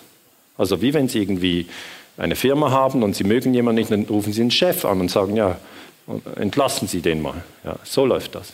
Und das ist seine Frau, die Faradiba, die ist sehr bekannt, halt, aber ist sehr schöne Frau. Überhaupt die Iranerinnen sind sehr schöne Frauen. Und ja, was man gemacht hat, die Amerikaner haben ihren General Schwarzkopf geschickt, um mit dem Schah zu reden. So hat man das gesagt. Arrangements were made for a visit to Iran by General Schwarzkopf. Also man hat General Schwarzkopf in den Iran geschickt, ähm, whom the Shah liked and respected, weil der Schah den amerikanischen General Schwarzkopf kannte und mochte. Schwarzkopf was to explain the proposed project and get from the Shah signed Firmans, royal decrees, dismissing Mossadegh. Also der Schwarzkopf hat dem Schah gesagt, er möchte doch bitte den Mossadegh entlassen. Und so hat man es gemacht. Und dann hat man gesagt, appointing Zahedi, dass man dann einen neuen Mann zum Premierminister macht, and calling on the army to remain loyal to the crown und dass die Armee hinter dem Königshaus steht. In der öffentlichen Wahrnehmung wissen sie nichts davon. Okay. Da bekommen Sie diese ganzen Royal-Geschichten. Ähm, da steht dann, ja, die, die Kaiserin äh, Farah ist eine schöne und hier der Schah Reza und Kaiserin Farah. Da steht aber nichts von der CIA-Operation. Einfach nichts. Also diese Magazine, die beim Coiffeur immer aufliegen, ja, Gala, und, und ich weiß nicht, ist das hier nicht so? Also in der Schweiz liegen die immer beim Coiffeur auf und da vertiefe ich mich dann aus Weiterbildungsgründen in die Gala. Aber da verstehen Sie nichts äh, über die internationale Politik. Aber die CIA-Dokumente zeigen natürlich, dass man dann General Zahedi tatsächlich als neuen iranischen Premierminister installiert hat. Man wirft den einen raus und bringt den anderen rein. Und dann das Interessante auch in den Dokumenten, man sagt, in order to give Zahedi badly needed immediate financial assistance 5 Millionen. Okay, man gibt ihnen auch gleich noch, die CIA gibt dem neuen Mann 5 Millionen, weil der hat ja auch Rechnungen zu bezahlen. Das heißt, es ist alles ein Drehbuch, wo man sich sagt, ich glaube es ja nicht. Die stürzen einfach die Regierung, bezahlen die neuen Leute, ist das nicht korrupt? Natürlich, das ist hochgradig korrupt. Dann kann ich fragen, lese ich darüber in der FAZ? Nein, sie lesen nicht darüber. Vielleicht 50 Jahre später. Aber im Moment, wo es passiert, ist es verdeckte Kriegsführung. Jetzt die New York Times hat die Sache aufgegriffen und bringt folgenden interessanten Punkt. Es wurde auch False Flag Terrorism eingesetzt. False Flag heißt, sie machen einen Terroranschlag und hängen es dem Gegner an. So geht das. Die geheime Geschichte, also die, aus der ich zitiere, zum Putsch im Iran sagt, dass mindestens ein Haus eines prominenten Muslims mit Bomben angegriffen wurde, also des Terrorismus, und zwar durch CIA-Agenten, welche sich als Kommunisten verkleidet hatten. Also der Punkt ist der, die CIA verkleidet sich als Kommunist, geht in den Iran und greift dort Muslime an. Das ist natürlich ein Versteckspiel, wo es wirklich lange braucht, bis wir Historiker das aufschlüsseln. Ja? Aber das ist das Spiel. Man schürt Gewalt über verdeckte Kriegsführung. Und das führt riesengroßen Schaden der Menschheitsfamilie zu. Kermit Roosevelt ist eigentlich der Mann, der äh, in der CIA für die Operation verantwortlich war. Auch hier, Sie sehen nichts Böses.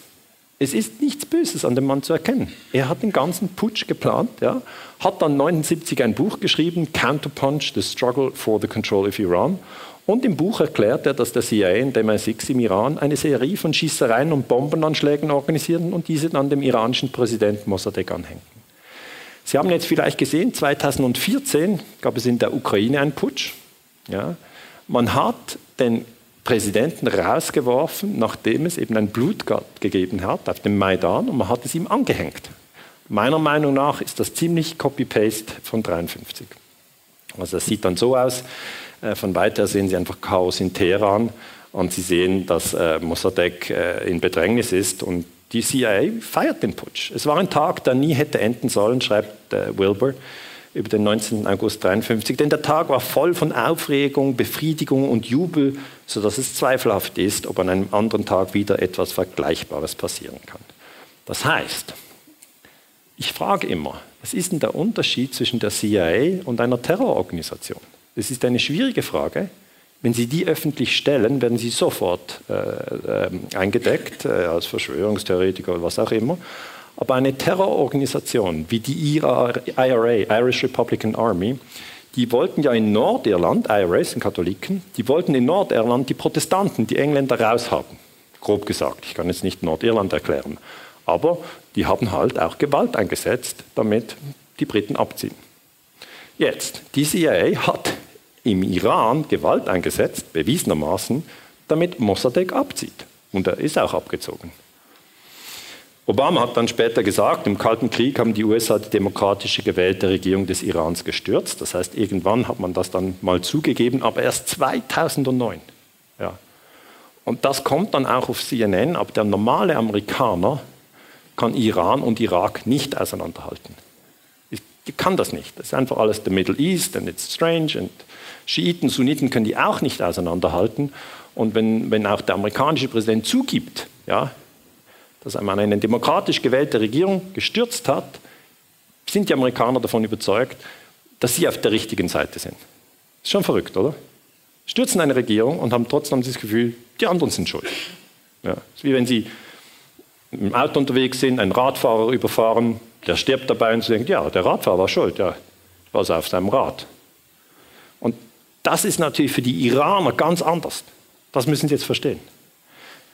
Auch ähm, Madeleine Albright hat gesagt, es ist einfach zu verstehen, dass viele Iraner diese amerikanische Intervention in ihre inneren Angelegenheiten missbilligen im Jahre 2000, also auch hier 50 Jahre erst danach. Das heißt, es ist ganz wichtig, dass wir die UNO-Charta respektieren, weil diese Gewalt führt wieder zur nächsten Gewalt. Ja, das ist die sogenannte Gewaltspirale und das kann man am Iran sehr gut erkennen, auch wenn man distanziert ist. Man ist jetzt Deutscher oder man ist Schweizer oder man ist Österreicher oder man weiß nicht, was sie alles sind, aber einfach aus einer gewissen Distanz heraus können sie das jenseits vom Nationalismus erkennen. Und ähm, ich möchte das noch ein bisschen vertiefen. Ähm, wir sind beim Punkt 6, dann kommt ja Khomeini an die Macht. Ja, das ist so der Moment, wo viele denken, ah, den, von dem habe ich schon mal gehört, warum kommt denn der an die Macht? Ich habe Ihnen erklärt, Mossadegh wurde gestürzt und dann hat der Schah die Macht im Iran übernommen und der Schah hat sehr eng mit den Amerikanern zusammengearbeitet. Hier haben Sie Nixon und die CIA hat dann im Iran den Savak, den lokalen Geheimdienst sehr stark unterstützt. Also die CIA hat die Leute im SAVAK ausgebildet und der SAVAK hat auch gefoltert. Okay. Und dann gab es natürlich im Iran Opposition und an, ab einem gewissen Punkt, 1979, wurde der Schah gestürzt und Khomeini kam an die Macht, schon lange her. Aber erst da ist eigentlich der Iran zu einem Mullah-Regime geworden. Und darum sagen viele Historiker, ja, eigentlich ist das eine Spätfolge auf den CIA-Putsch, ist ein sogenannter Blowback.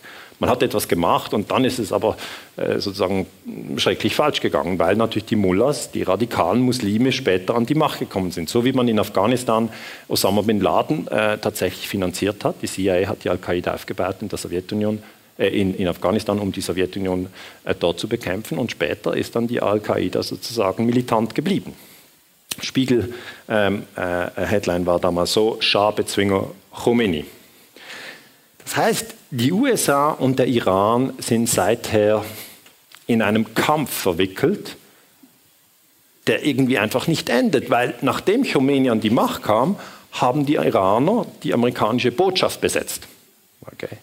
Da gibt es auch einen Spielfilm dazu, natürlich ein amerikanischer Spielfilm. Und immer bei amerikanischen Spielfilmen müssen Sie wissen, die sind dann immer so, dass die Amerikaner auf der guten Seite sind und wer auch immer auf der anderen Seite ist, das sind dann die Bösen. Das ist egal, ob das Deutsche, Iraner oder Vietnamesen sind. Ähm, das war 79 und dann haben Sie die amerikanischen ähm, Mitarbeiter auf der Botschaft, ja, haben Sie dann während 444 Tagen als Geiseln gehalten. Das heißt, diese Feindschaft zwischen den USA und dem Iran, hier ein Bild äh, von der Mauer im Teheran, wo die frühere US-Botschaft stand, diese Feindschaft zwischen den USA und dem Iran geht auf diesen Putsch zurück. Ja, das ist eine alte, alte Geschichte. Ähm, und äh, wenn ich jetzt vielleicht unter Punkt 7 ähm, äh, auf Operation October Surprise eingehen kann, dann möchte ich Ihnen erklären, dass hier wieder eine Wechselwirkung in die amerikanische Innenpolitik da ist. Khomeini kommt also 79 an die Macht. Ayatollah Ruhollah Khomeini und sein Gegenspieler ist Jimmy Carter und der will am 4. November 1980 wiedergewählt werden. Jetzt Carter hat ein Problem. Die Amerikaner sind in Teheran Geiseln. Und er weiß, dass die Amerikaner ihn nicht wiederwählen, werden, äh, wenn er diese Geiseln nicht frei bekommt, weil dann werden sie ihn als schwach äh, wahrnehmen. Und darum hofft er im Monat vor dem November, nämlich im Oktober, auf eine sogenannte Oktober Surprise. Also er hofft, dass er die Geiseln im Oktober 1980 frei bekommt. Auf das hofft er, weil dann könnte er nochmal Präsident werden. Und was er dann macht, er startet Operation Eagle Claw. Was ist das? Er nimmt ähm, einen Flugzeugträger, ich habe Ihnen schon erklärt, die Amerikaner haben Flugzeugträger im Persischen Golf und schickt Spezialeinheiten in den Iran, um die Geiseln zu befreien. Diese Spezialeinheiten fliegen 1980 im April vom Flugzeugträger Nimitz ab. Aber die Operation geht völlig daneben. Die Helikopter kollidieren mit einem amerikanischen Flugzeug, das auch noch da war. Es gab neun Tote und die Operation scheitert. Das heißt, Carter schafft es nicht, die Geiseln freizupressen. Und jetzt kommt das Interessante. Im Wahlkampf in den USA haben sie Carter gegen Reagan. Und Reagan gewinnt die Wahl und am gleichen Tag, wo Reagan ins Weiße Haus einzieht, werden die Geiseln in Teheran freigelassen. Und jetzt haben einige Amerikaner und Iraner gesagt, das Wahlkampfteam von Reagan hat mit Khomeini abgemacht, die Geiseln bitte erst nachher freizulassen, weil so kann er die Wahlen gewinnen. Okay? Also, Reagan kommt am 20. Januar 81 an die Macht und die New York Times schreibt dann, Minutes later 52 US hostages in Iran fly to freedom after 444-day ordeal. Also Reagan takes oath as 40th President. Also er kommt ins Weiße Haus und ähm, Carter ist geschlagen und jetzt haben die Iraner später gesagt, ja, es gab diesen geheimen Deal, hier geht es aber wieder um verdeckte Kriegsführung, schwierig für uns äh, zu rekonstruieren. Der iranische Präsident ähm, Sadr, das ist Abol Hassan Bani Sadr, der war Präsident des Irans von 1980 bis 1981, das ist also die wichtige Zeitspanne. Er sagt, ja, Sie, das heißt Iraner, haben mit Reagan abgemacht, dass die Geiseln erst freigelassen werden, wenn Reagan Präsident geworden ist. Das heißt, das ist eine Intrige, eine Verschwörung. Und da sagen wir wieder, Verschwörung, gibt es denn das? Natürlich, Verschwörung gibt es die ganze Zeit. Also einfach, um nochmal zurückzukommen auf Operation Eagle Claw, das war natürlich eine Verschwörung. Ja? Carter hat nicht zuvor äh, Khomeini angerufen und gesagt, ich mache jetzt Operation Eagle Claw. Okay? Sondern es ist eine Verschwörung innerhalb vom Ira amerikanischen Militär, dass man diese Einheiten in den Iran reinschickt. Das heißt, die Amerikaner müssen jetzt diese Sache auch untersuchen und da gibt es eine Frau, die heißt Barbara Honecker, die hat im Wahlkampfteam von äh, Reagan gearbeitet und sie bestätigt diese These. Das ist die These von äh, October C. Price. Sie sagt, im Oktober 1980 arbeitete ich im Wahlkampfteam von Reagan. Die Stimmung war sehr angespannt. Alle fürchteten ein Oktober Surprise. Also das Wahlkampfteam von Reagan will, dass Reagan gewinnt, okay? Und alle denken, oh, wenn Carter jetzt noch, das ist so wie äh, bei der Champions League in der, in der 89. Minute, wenn da noch der Ausgleich, das ist wirklich, das ist am spannendsten eigentlich. Ähm, dann eines Tages drehte die Stimmung völlig, plötzlich war Partystimmung und ich fragte, was ist los? Und eine Frau sagte zu mir, hast du es nicht gehört? Wir müssen uns keine Sorgen mehr machen über das Oktober äh, Surprise Dick Cut the Deal, weil Dick, Dick ist die Abkürzung für Richard Allen, Dick Allen, und er wurde dann später der nationale Sicherheitsberater von Ronald Reagan. Das meiner Meinung nach gibt es October Surprise, ist aber gar nicht so bekannt. Darf ich kurz in den Raum fragen, wer kennt October Surprise, ein Handzeichen? Ist jetzt nicht so bekannt, das ist ja nur eine Person. Gut, finden Sie es überhaupt spannend? Also October Surprise ist schon noch eine interessante Story, oder? Ich meine, das ist, da geht es um Politik, da geht es um Wahlen, da geht es um Flugzeugträger, ich finde das ziemlich spannend. Jetzt kommt ja der nächste Punkt. Es endet nicht damit, sondern äh, Oktober Surprise ist 1980 und im gleichen Jahr überfällt Saddam Hussein ja, den Iran. Wiederum, das haben viele Leute vergessen. Saddam Hussein hat nicht nur Kuwait überfallen, er hat auch den Iran überfallen. Und zwar wissen wir genau wann, nämlich am 22. September 1980. Das ist ein illegaler Angriffskrieg. Wieder erinnern Sie sich an die UNO-Charta. Kein Land darf ein anderes Land überfallen. Der Irak greift den Iran an, ist illegal. Saddam Hussein ist ein Kriegsverbrecher. Was viele nicht wissen, ist, dass im Jahr zuvor, 1979, die CIA geholfen hat, um Saddam überhaupt an die Macht zu bringen. Die Iraner wissen das schon noch. Nur wir hier in der Schweiz und in Deutschland und in Österreich, in unserer doch äh, zum Teil grenzenlosen Ignoranz, äh, haben dann das Gefühl, der Iran ist böse und sonst wissen wir nichts. Und wenn Sie das genau anschauen, sehen Sie, dass der Saddam Hussein am 16. Juli 1979, Entschuldigung, hier ist die Zahl abgeschnitten, das ist natürlich 79, übernimmt er die, als Präsident die Macht im Irak. Und er ist in der Baath-Partei, aber diffamiert Mitglieder aus seiner Partei, die werden abgeführt und ermordet. Das heißt, der Saddam war von Anfang an ein Krimineller. Aber die Todeslisten hatte Saddam von der CIA und zwar von James Critchfield, das ist dieser Mann.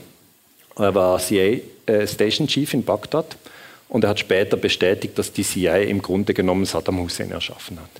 Aber das ist natürlich in unserer kollektiven Erinnerung wieder völlig weg. Dann kommt, dann kommt der Krieg zwischen Irak und Iran.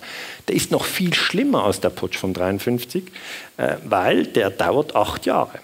Vor allem haben wir vergessen, dass in diesem Krieg die USA auf der Seite von Saddam Hussein sind. Das haben die meisten Leute völlig vergessen.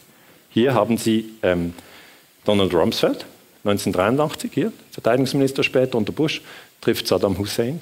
Das will man heute nicht mehr an die große Glocke hängen. Aber man hat tatsächlich den Irak unterstützt. Das Doppelspiel geht aber so weit, dass Ronald Reagan gleichzeitig im Rahmen von Iran-Contra die Iraner unterstützt hat. Und das war die amerikanische Doppelstrategie im Nahen Osten. Man hat sowohl Saddam erschaffen, den gegen den Iran geschickt und danach Saddam bewaffnet und noch die Iraner bewaffnet. Ich sage es Ihnen, so funktioniert das nicht mit der Menschheitsfamilie. Okay? Das sind so viele Gemeinheiten ineinander verschachtelt, dass man sich nicht wundern muss, dass die Leute am Schluss ja, einfach sich hassen und nicht verstehen, warum. George Friedman hat das so gesagt. Die USA können als Imperium nicht andauernd in Eurasien intervenieren. Ich empfehle eine Technik, die von Präsident Ronald Reagan eingesetzt wurde gegen Iran und Irak. Er unterstützte beide Kriegsparteien dann haben sie gegeneinander und nicht gegen uns gekämpft. Das war zynisch und amoralisch, aber es funktionierte. Denn die USA sind nicht in der Lage, ganz Eurasien zu besetzen. In dem Moment, in dem wir einen Stiefel auf europäischen Boden setzen, sind wir aufgrund der demografischen Unterschiede zahlenmäßig total unterlegen. Wir können eine Armee schlagen, aber wir können nicht den Irak besetzen. Aber wir können zerstrittene Mächte unterstützen. Auch die Briten haben damals nicht Indien besetzt, sondern einzelne indische Staaten gegeneinander aufgehetzt. Das ist Geostrategie. Und Sie müssen wissen, dass der gleiche Mann in diesem Vortrag, das ist 2015 ein Vortrag in Chicago, geraten hat, man sollte die Deutschen gegen die Russen hetzen. Das müssen Sie verstehen. Sie werden jetzt sagen, ja gut, die ganze Sache Iran-Irak ist ja interessant, aber mit mir hat das nichts zu tun. Ich wohne ja nicht in Bagdad. Aber es, es, geht mir darum, dass Sie die Strategien verstehen, die in der Geostrategie seit vielen Jahren angewendet werden. Und ich kann Ihnen sagen, wenn Sie den Irak-Iran-Krieg anschauen, dann werden Sie sofort verstehen, das wollen Sie doch nicht zwischen Russland und Deutschland wiederholen. Aber das schlägt Friedmann vor. Schauen Sie sich selber nach. Die Schwierigkeit für die Historiker ist natürlich immer, ja, wie hat man denn überhaupt herausgefunden, dass die USA Waffen an den Iran liefern? Weil Khomeini war ja der Feind, der Böse, den darf man nicht beliefern. Das kam in der Iran-Contra-Affäre raus. Ja, das ist der sogenannte tiefe Staat. Ja, wir nennen das tiefen Staat. Das sind unkontrollierte Gebiete äh, innerhalb der Regierung. Damals hat Oliver North 1986 äh, zugegeben, hier Bild von Oliver North, er habe illegal Waffen an den Iran geliefert und mit dem Geld die Contras in Nicaragua finanziert. Also wir haben wirklich größeren Durcheinander in der Menschheitsfamilie, weil auch das Finanzieren der Contras in Nicaragua ist illegal. Wird es Ihnen zu viel oder kann ich es einfach weitererzählen? Sie sind noch dabei. Vielleicht wieder ein wichtiger Moment, um durchzuatmen. Tief durchatmen. Einatmen, ausatmen, spüren Sie mal Ihren Bauch, Ihre Knie, sind Sie noch da, Kopf ein bisschen drehen, sonst gibt es hier eine Verspannung. Ja, ein bisschen Beine bewegen, das war es schon mit der Pause. Weiter geht's. Jetzt das Wesentliche ist, Oliver North hat später erklärt, er habe den Iran-Contra-Deal auf Anweisung von William Casey gemacht, dem Direktor der CIA. Das heißt, schon wieder sind sie bei der CIA. Die CIA hat bewiesenermaßen Mossadegh gestürzt, überführt. Die CIA hat bewiesenermaßen Saddam Hussein an die Macht gebracht. Die CIA hat bewiesenermaßen den Iran beliefert und die CIA hat bewiesenermaßen die Contras in Nicaragua bewaffnet. Einfach unter dem Strich ist die CIA keine Kraft für den Frieden.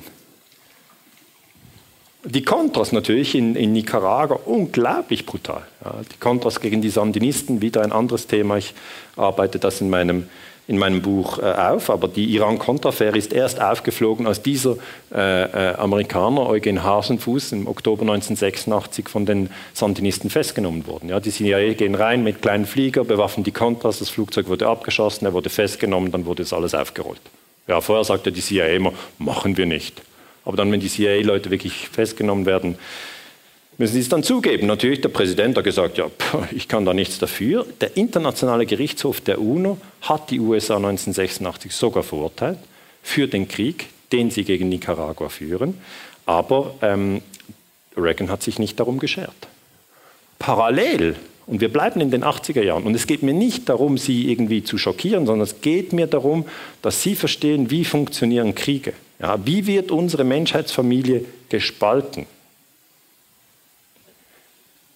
Gleichzeitig läuft der Iran-Irak-Krieg ja, zwischen Irak, Saddam Hussein, und Iran, Khomeini.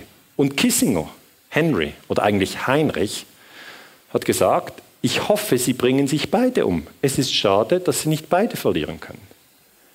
Das ist ein, ein Ausmaß an Zynismus, dass sie sich wirklich fragen müssen, was ist los mit den Kollegen? Und die Antwort ist, die glauben nicht an die Menschheitsfamilie. Überhaupt nicht. Die müssten dringend in Therapie. Aber die gehen nicht in Therapie. Wissen Sie, Sie können jede Familie zerstören, indem Sie Waffen und schlechte Gerüchte rein, reinstreuen. Zum Beispiel, jetzt kommt ja die Fußball-Weltmeisterschaft. Ich freue mich sehr. Wirklich sehr. Ich bin ein kleiner Fußballfan. Und wenn man jetzt sagt, ja, jetzt wollen wir die deutsche Elf schwächen, wie könnte man das machen? Die muss ja funktionieren. Ja, dann könnte man sagen, äh, im Schweinsteiger könnte man sagen, der Müller, der schläft mit deiner Frau. So können sie alles zerstören. Sie werden sehen, der, der Schweinsteiger spielt dem Müller keinen Pass mehr. Das heißt, dieses, die Leute gegeneinander aufhetzen, es spielt gar keine Rolle, ob es wahr ist oder nicht. Ja? Da bleibt dann irgendetwas im Hinterkopf und irgendwann sagt der Schweinsteiger zu mir, stimmt das eigentlich? Und ich sage, nee, sicher nicht, die gefällt mir gar nicht. Was, die gefällt dir nicht? Und da geht's. Also wissen Sie, ja, und dieses Gegeneinander aufhetzen, das ist eine ganz üble Sache, weil im, im Irak der Saddam Hussein auch mit Giftgas beliefert wurde. Ja? Und da haben wir einen deutschen Journalisten, äh, der heißt äh, Udo Ulfkotte, und der hat mit Ken Jebsen kürzlich ein, ein, ein, Gespräch geführt, also kürzlich. Er ist jetzt verstorben, der Udo Ulfkotte, und er hat das aber ganz am Schluss seines Lebens, hat er noch dieses Interview geführt. Und in diesem Interview, und ich finde das sehr weitreichend, hat er gesagt, er war im Irak-Iran-Krieg, er war an der Grenze und hat gesehen, wie dort deutsches Giftgas an Saddam Hussein geliefert wurde. Und das wollte er in der FAZ publizieren, aber durfte er nicht. Wie abgefahren ist das? Das ist Ulf Kotte. Er sagt, ich arbeitete als Journalist bei der FAZ, Juli 88, das ist der Schluss vom Iran-Irak-Krieg, war ich an der Front im Krieg zwischen Irak und Iran. Da wurde ich Augenzeuge unter amerikanischer Aufsicht mit deutschem Giftgas, Senfgas, Entschuldigung, hier ist ein bisschen abgeschnitten, wie die Iraker die Iraner vergast haben.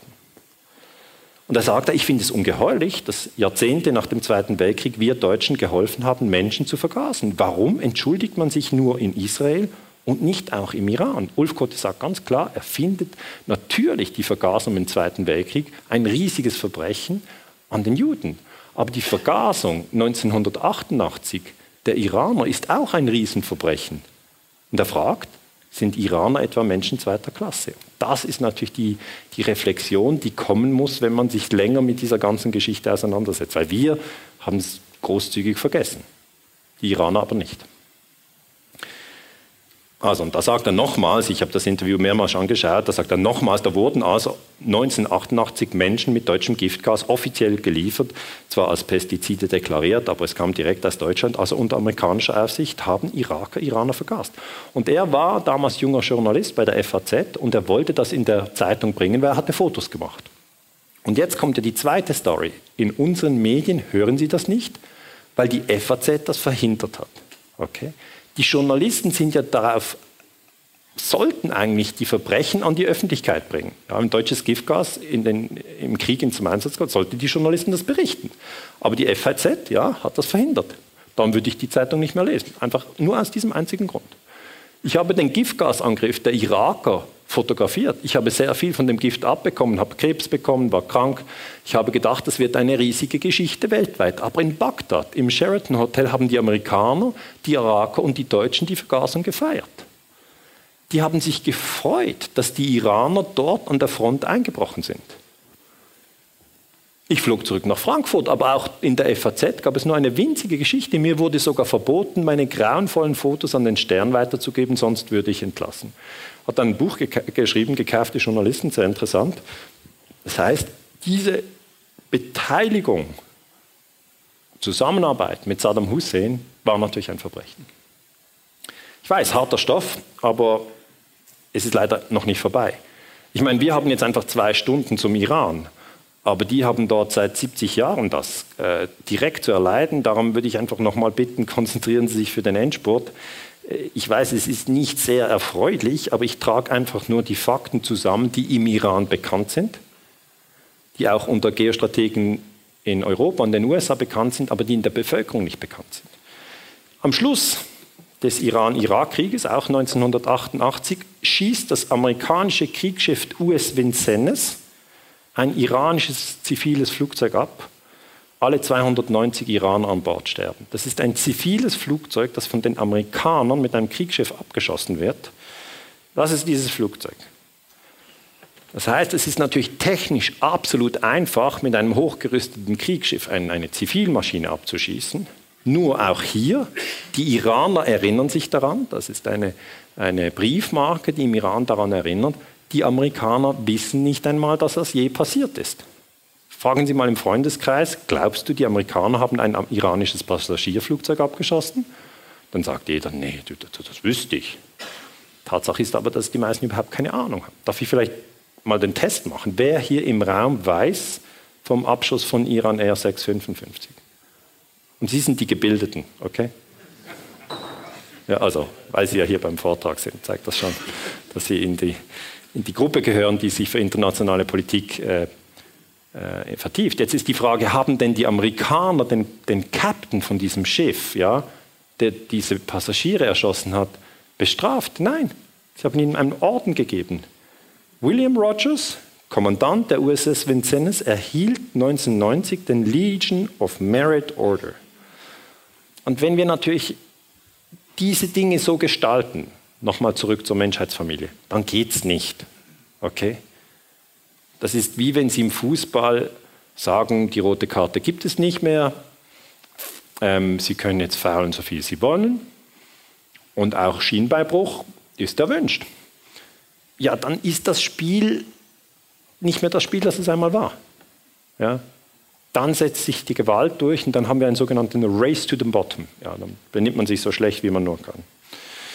Jetzt, Saddam hat danach Kuwait überfallen, und zwar im Zweiten Golfkrieg. Im August 1990 überfällt der Irak auf Befehl von Saddam Hussein Kuwait, und das ist wieder ein illegaler Angriffskrieg. Das heißt, da haben wir einen Wiederholungstäter.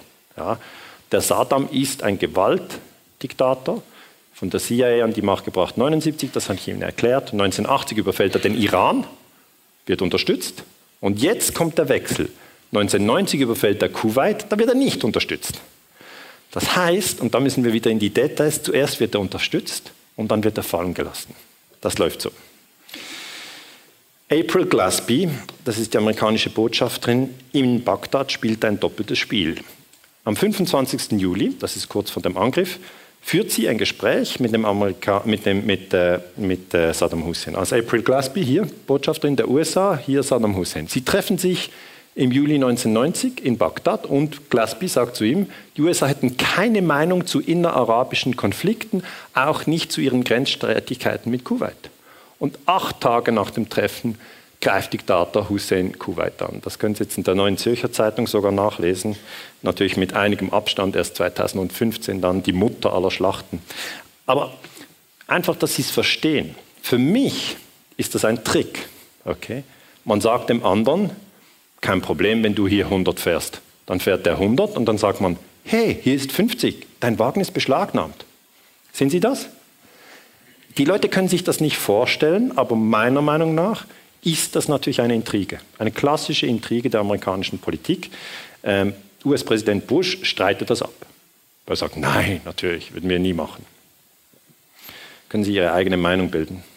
Was klar ist, dass danach der Krieg in Kuwait stattfindet, der wird nicht sozusagen von Bush geführt, sondern von Schwarzkopf.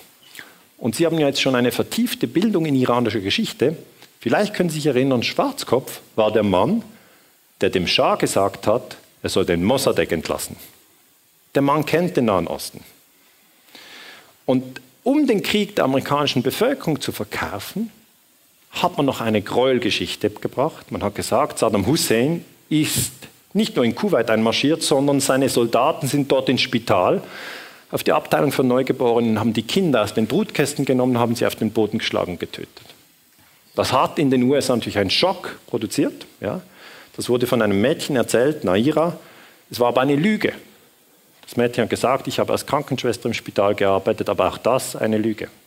Und wie gesagt, ich sage Ihnen immer wieder, wir müssen versuchen, in diesem Konzept der Menschheitsfamilie zu denken. Aber es wird uns sehr schwierig gemacht, weil natürlich immer diese Lügen uns auseinandertreiben. Ja. Wenn Sie etwas von toten Kindern in, in, in, Kuwait hören, denken Sie ab in den Krieg. Wo ist das? Iran, Irak ist das gleiche Land. Also ist völliger Ignoranz, stürmen die Leute in den Krieg.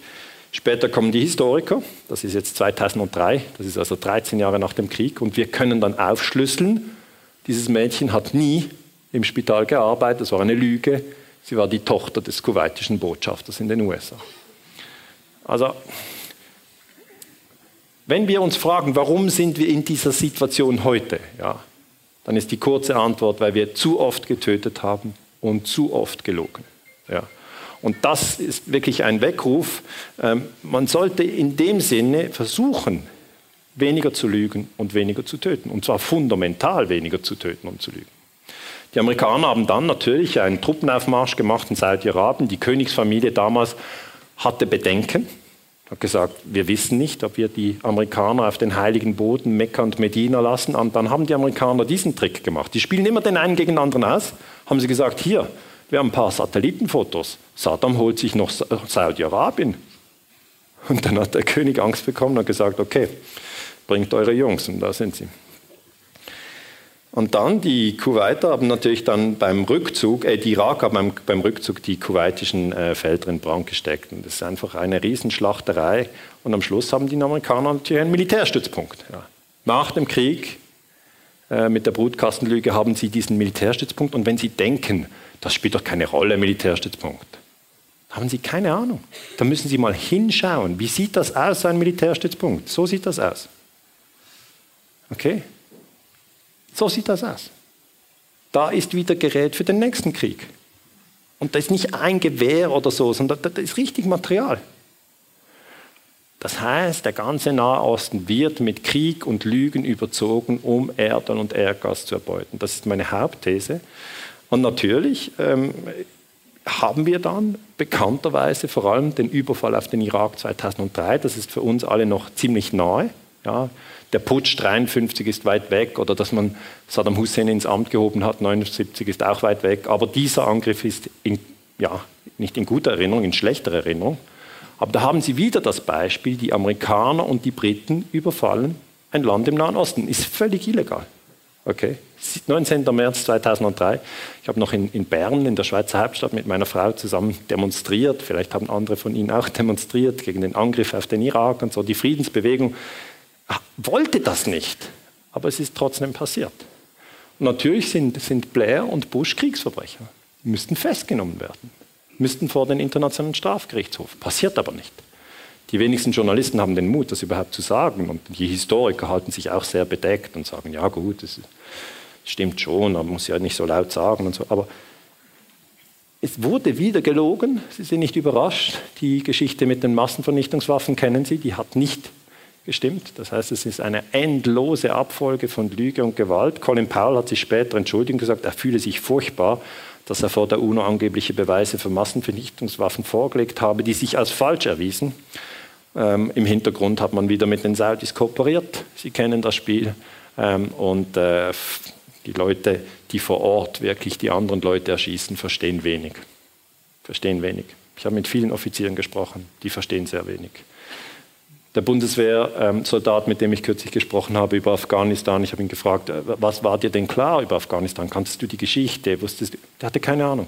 Keine Ahnung. Er hat gesagt, wir haben trainiert, wir haben Biwak gemacht, wir sind weit gelaufen, wir haben äh, Liegestützen, Rumpfbeugen, Schießen, Gewehr hier, Gewehr dort, vier Stunden schlafen, dann wieder los. Es war nicht der Moment zum Hinsitzen und sich in die Geschichte von Afghanistan zu vertiefen. Ja. Und das ist das Problem. Ja. Auf der Bildung hätte man die Leute auf, auf flacher Leine und hatte gesagt, ja, die Taliban sind eine Gefahr für Deutschland. Und er hat gesagt, als ich dann im Flugzeug saß und merkte, wie weit das ist, Afghanistan, ich mich schon gefragt, was ist denn das für eine Gefahr? Deutschland am Hindukusch verteidigen? Das heißt, die Soldaten werden auch getäuscht.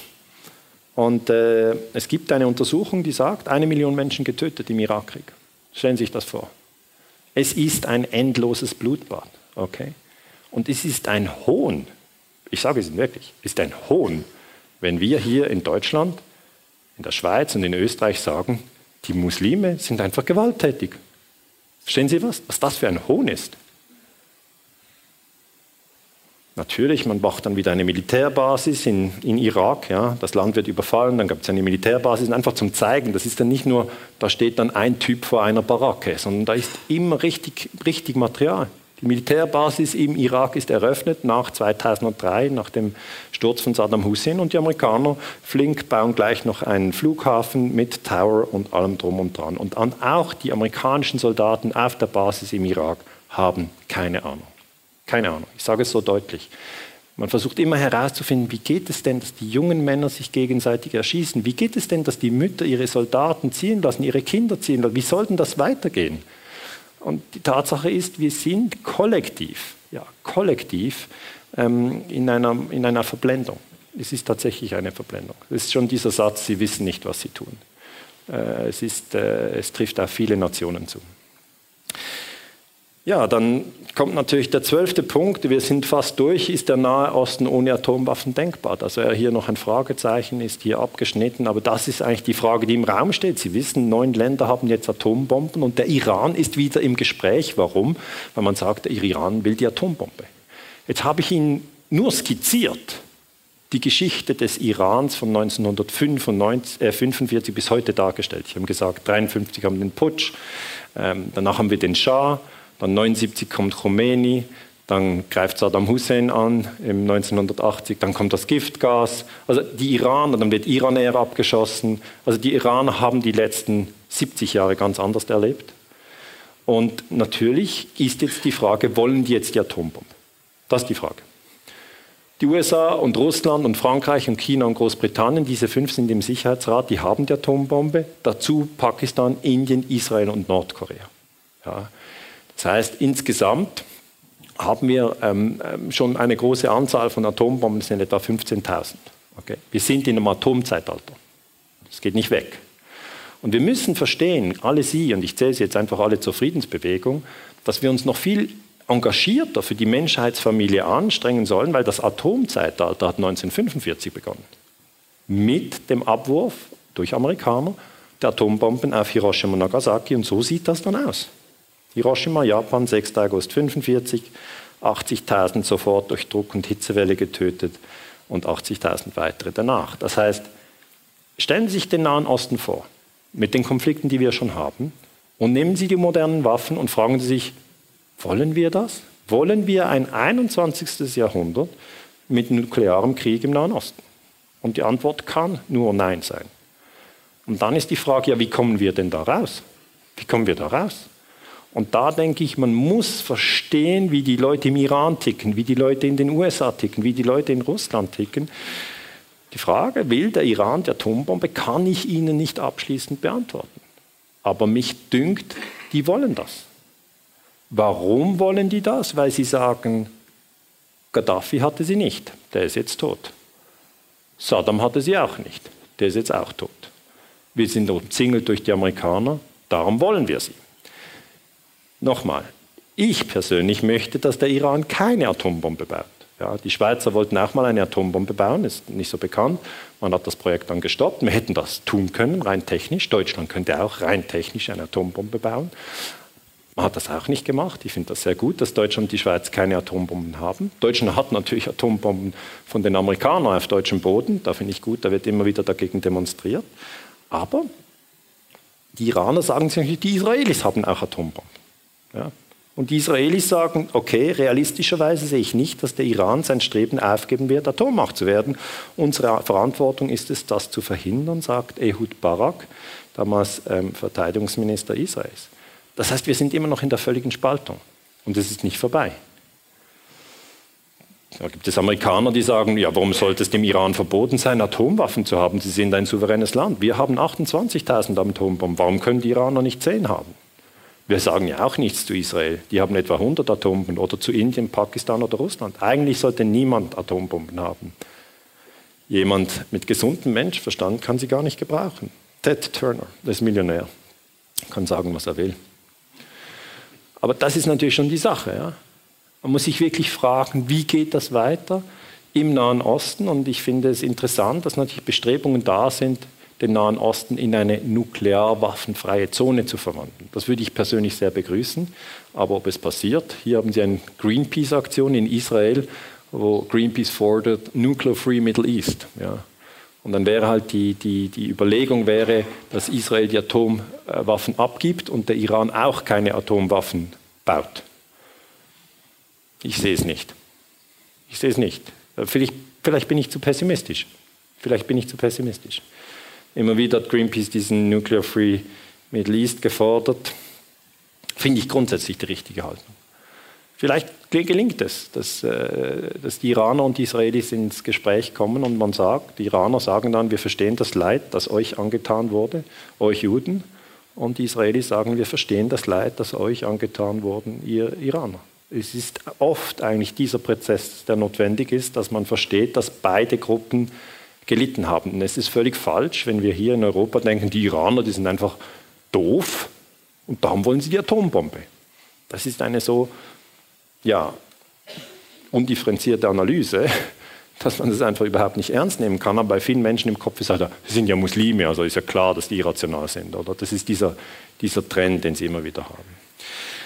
Also kommen Sie zum Fazit. Ähm, wir sind durch, ähm, völlig durch natürlich. Also meine, meine Vision ist das Gewaltverbot respektieren. Also der Angriff auf den Irak ist so ein Beispiel, wie groß das Leiden ist, das ausgelöst wird durch illegale Angriffskriege. Meine andere Vision, 100% erneuerbare Energien, also keine Kriege um Öl und Gas. Ich habe Solarzellen auf dem Haus, ich habe ein Tesla Elektroauto, ja, amerikanisches Auto. Und es ist, es ist natürlich jetzt nicht so, dass wenn man Solarzellen auf dem Dach montiert, dass dann der Syrienkrieg aufhört. Ja, so einfach ist es nicht. Aber ich sehe halt diese, diese Wende hin zu erneuerbaren Energien als eine wichtige. Und ich denke auch, ähm, wir dürfen die Menschheitsfamilie nicht dauernd aufspalten. Mein, mein, Bestreben heute war, Ihnen zu zeigen, wie die Menschheitsfamilie aufgespalten wird. Ich habe Ihnen sehr, sehr, sehr viele Beispiele gegeben. Ich möchte aber das nicht als Anleitung verstanden haben, sondern ich möchte eigentlich, dass Sie das durchschauen und dann wie aus einem Schlaf erwachen und sagen, das will ich nicht. Ich kann das nicht mittragen, ich möchte das nicht. Weil das ist meine, mein Antrieb eigentlich, warum ich diese Friedensforschung mache. Ähm, ich möchte Ihnen aber auch zum Schluss noch sagen, dass wenn Sie jetzt eine Stunde oder auch zwei, ich weiß gar nicht, wie lange das ging, sich so mit Krieg und Terror und Täuschung und Lüge befasst haben, dass es dann wichtig ist, dass Sie am Schluss Ihr Bewusstsein ein bisschen drehen. Okay? Das Problem beim Menschen ist so, wenn sie etwas hören, nimmt das ihre ganze Achtsamkeit sozusagen auf und sie sehen es dann überall. Ja, also sie werden, wenn sie jetzt so rausgehen, werden sie morgen über Krieg nachdenken, über Terror nachdenken, über Lügen nachdenken, das ist auch völlig in Ordnung. Aber es ist wichtig, dass sie auch wieder in einen Zustand kommen, wo sie nicht über Krieg nachdenken. Ja, es ist wichtig, dass sie wieder in einen Zustand kommen, wo sie erkennen, dass vieles in völliger Ordnung ist. Ist natürlich komisch nach, äh, nach diesem Vortrag, dass ich das so sage, aber es ist meine tiefe Überzeugung, dass sehr vieles in perfekter Ordnung ist. Und um das zu beweisen, habe ich eine Schneeflocke mitgebracht.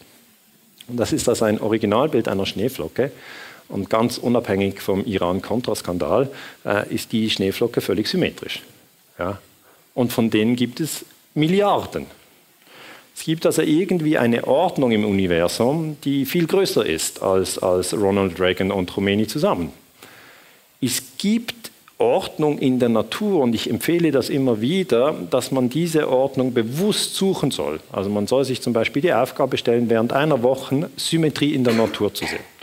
Plötzlich sehen Sie es in einer Sonnenblume oder in einem Blatt oder es gibt ganz verschiedene Strukturen, ja, wo Sie plötzlich die Ordnung erkennen und dann können Sie sich innerlich wieder beruhigen und sagen, okay, eigentlich ist alles in Ordnung.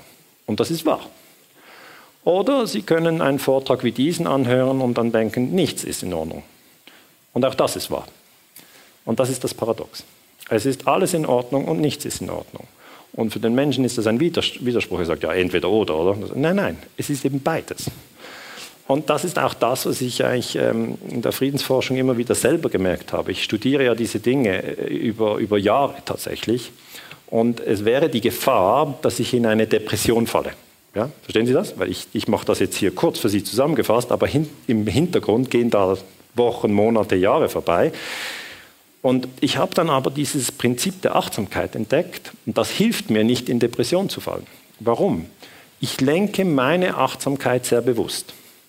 Manchmal untersuche ich Krieg und Terror und dann sehr gründlich.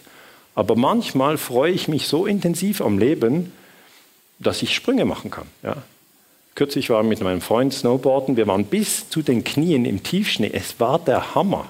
Ja? Ich habe überhaupt nicht an Giftgas im Irankrieg äh, gedacht. Ja?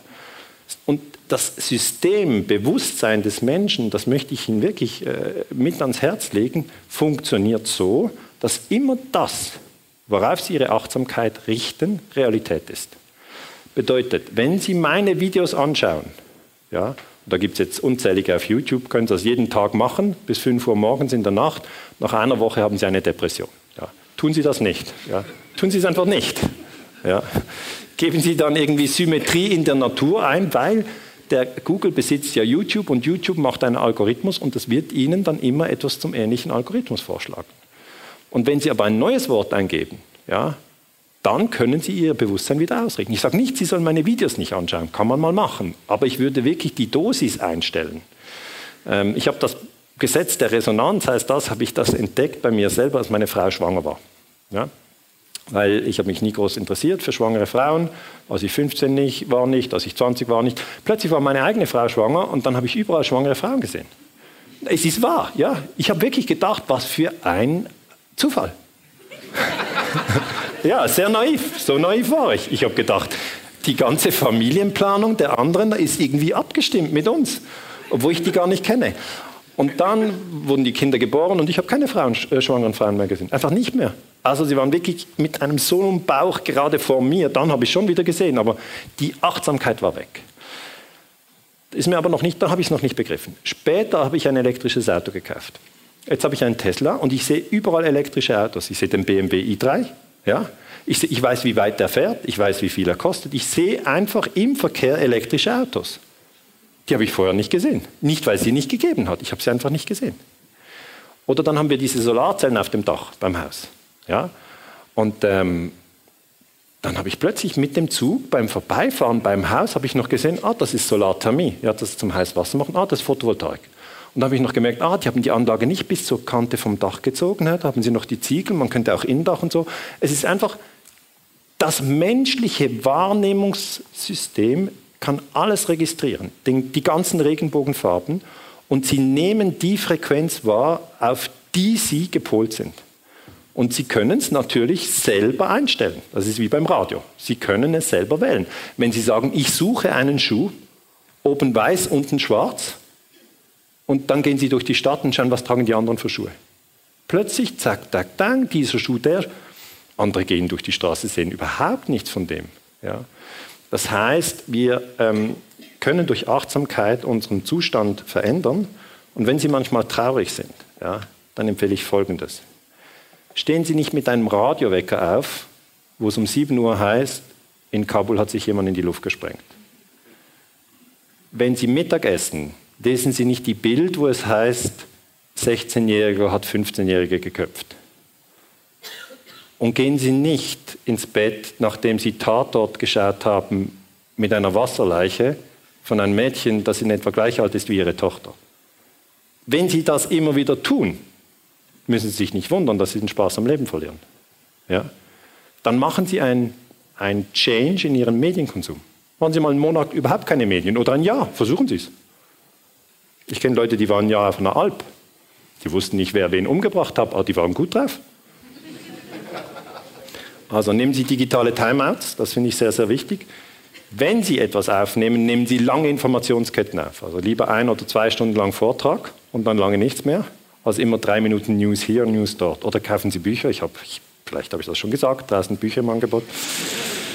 Und äh, werden Sie sich auch klar, dass unsere Gedanken, unsere Gefühle uns manchmal völlig in die Irre leiten. Ich habe Ihnen ja immer diese Karten gezeigt, Irak, Iran, Kuwait, Saudi-Arabien.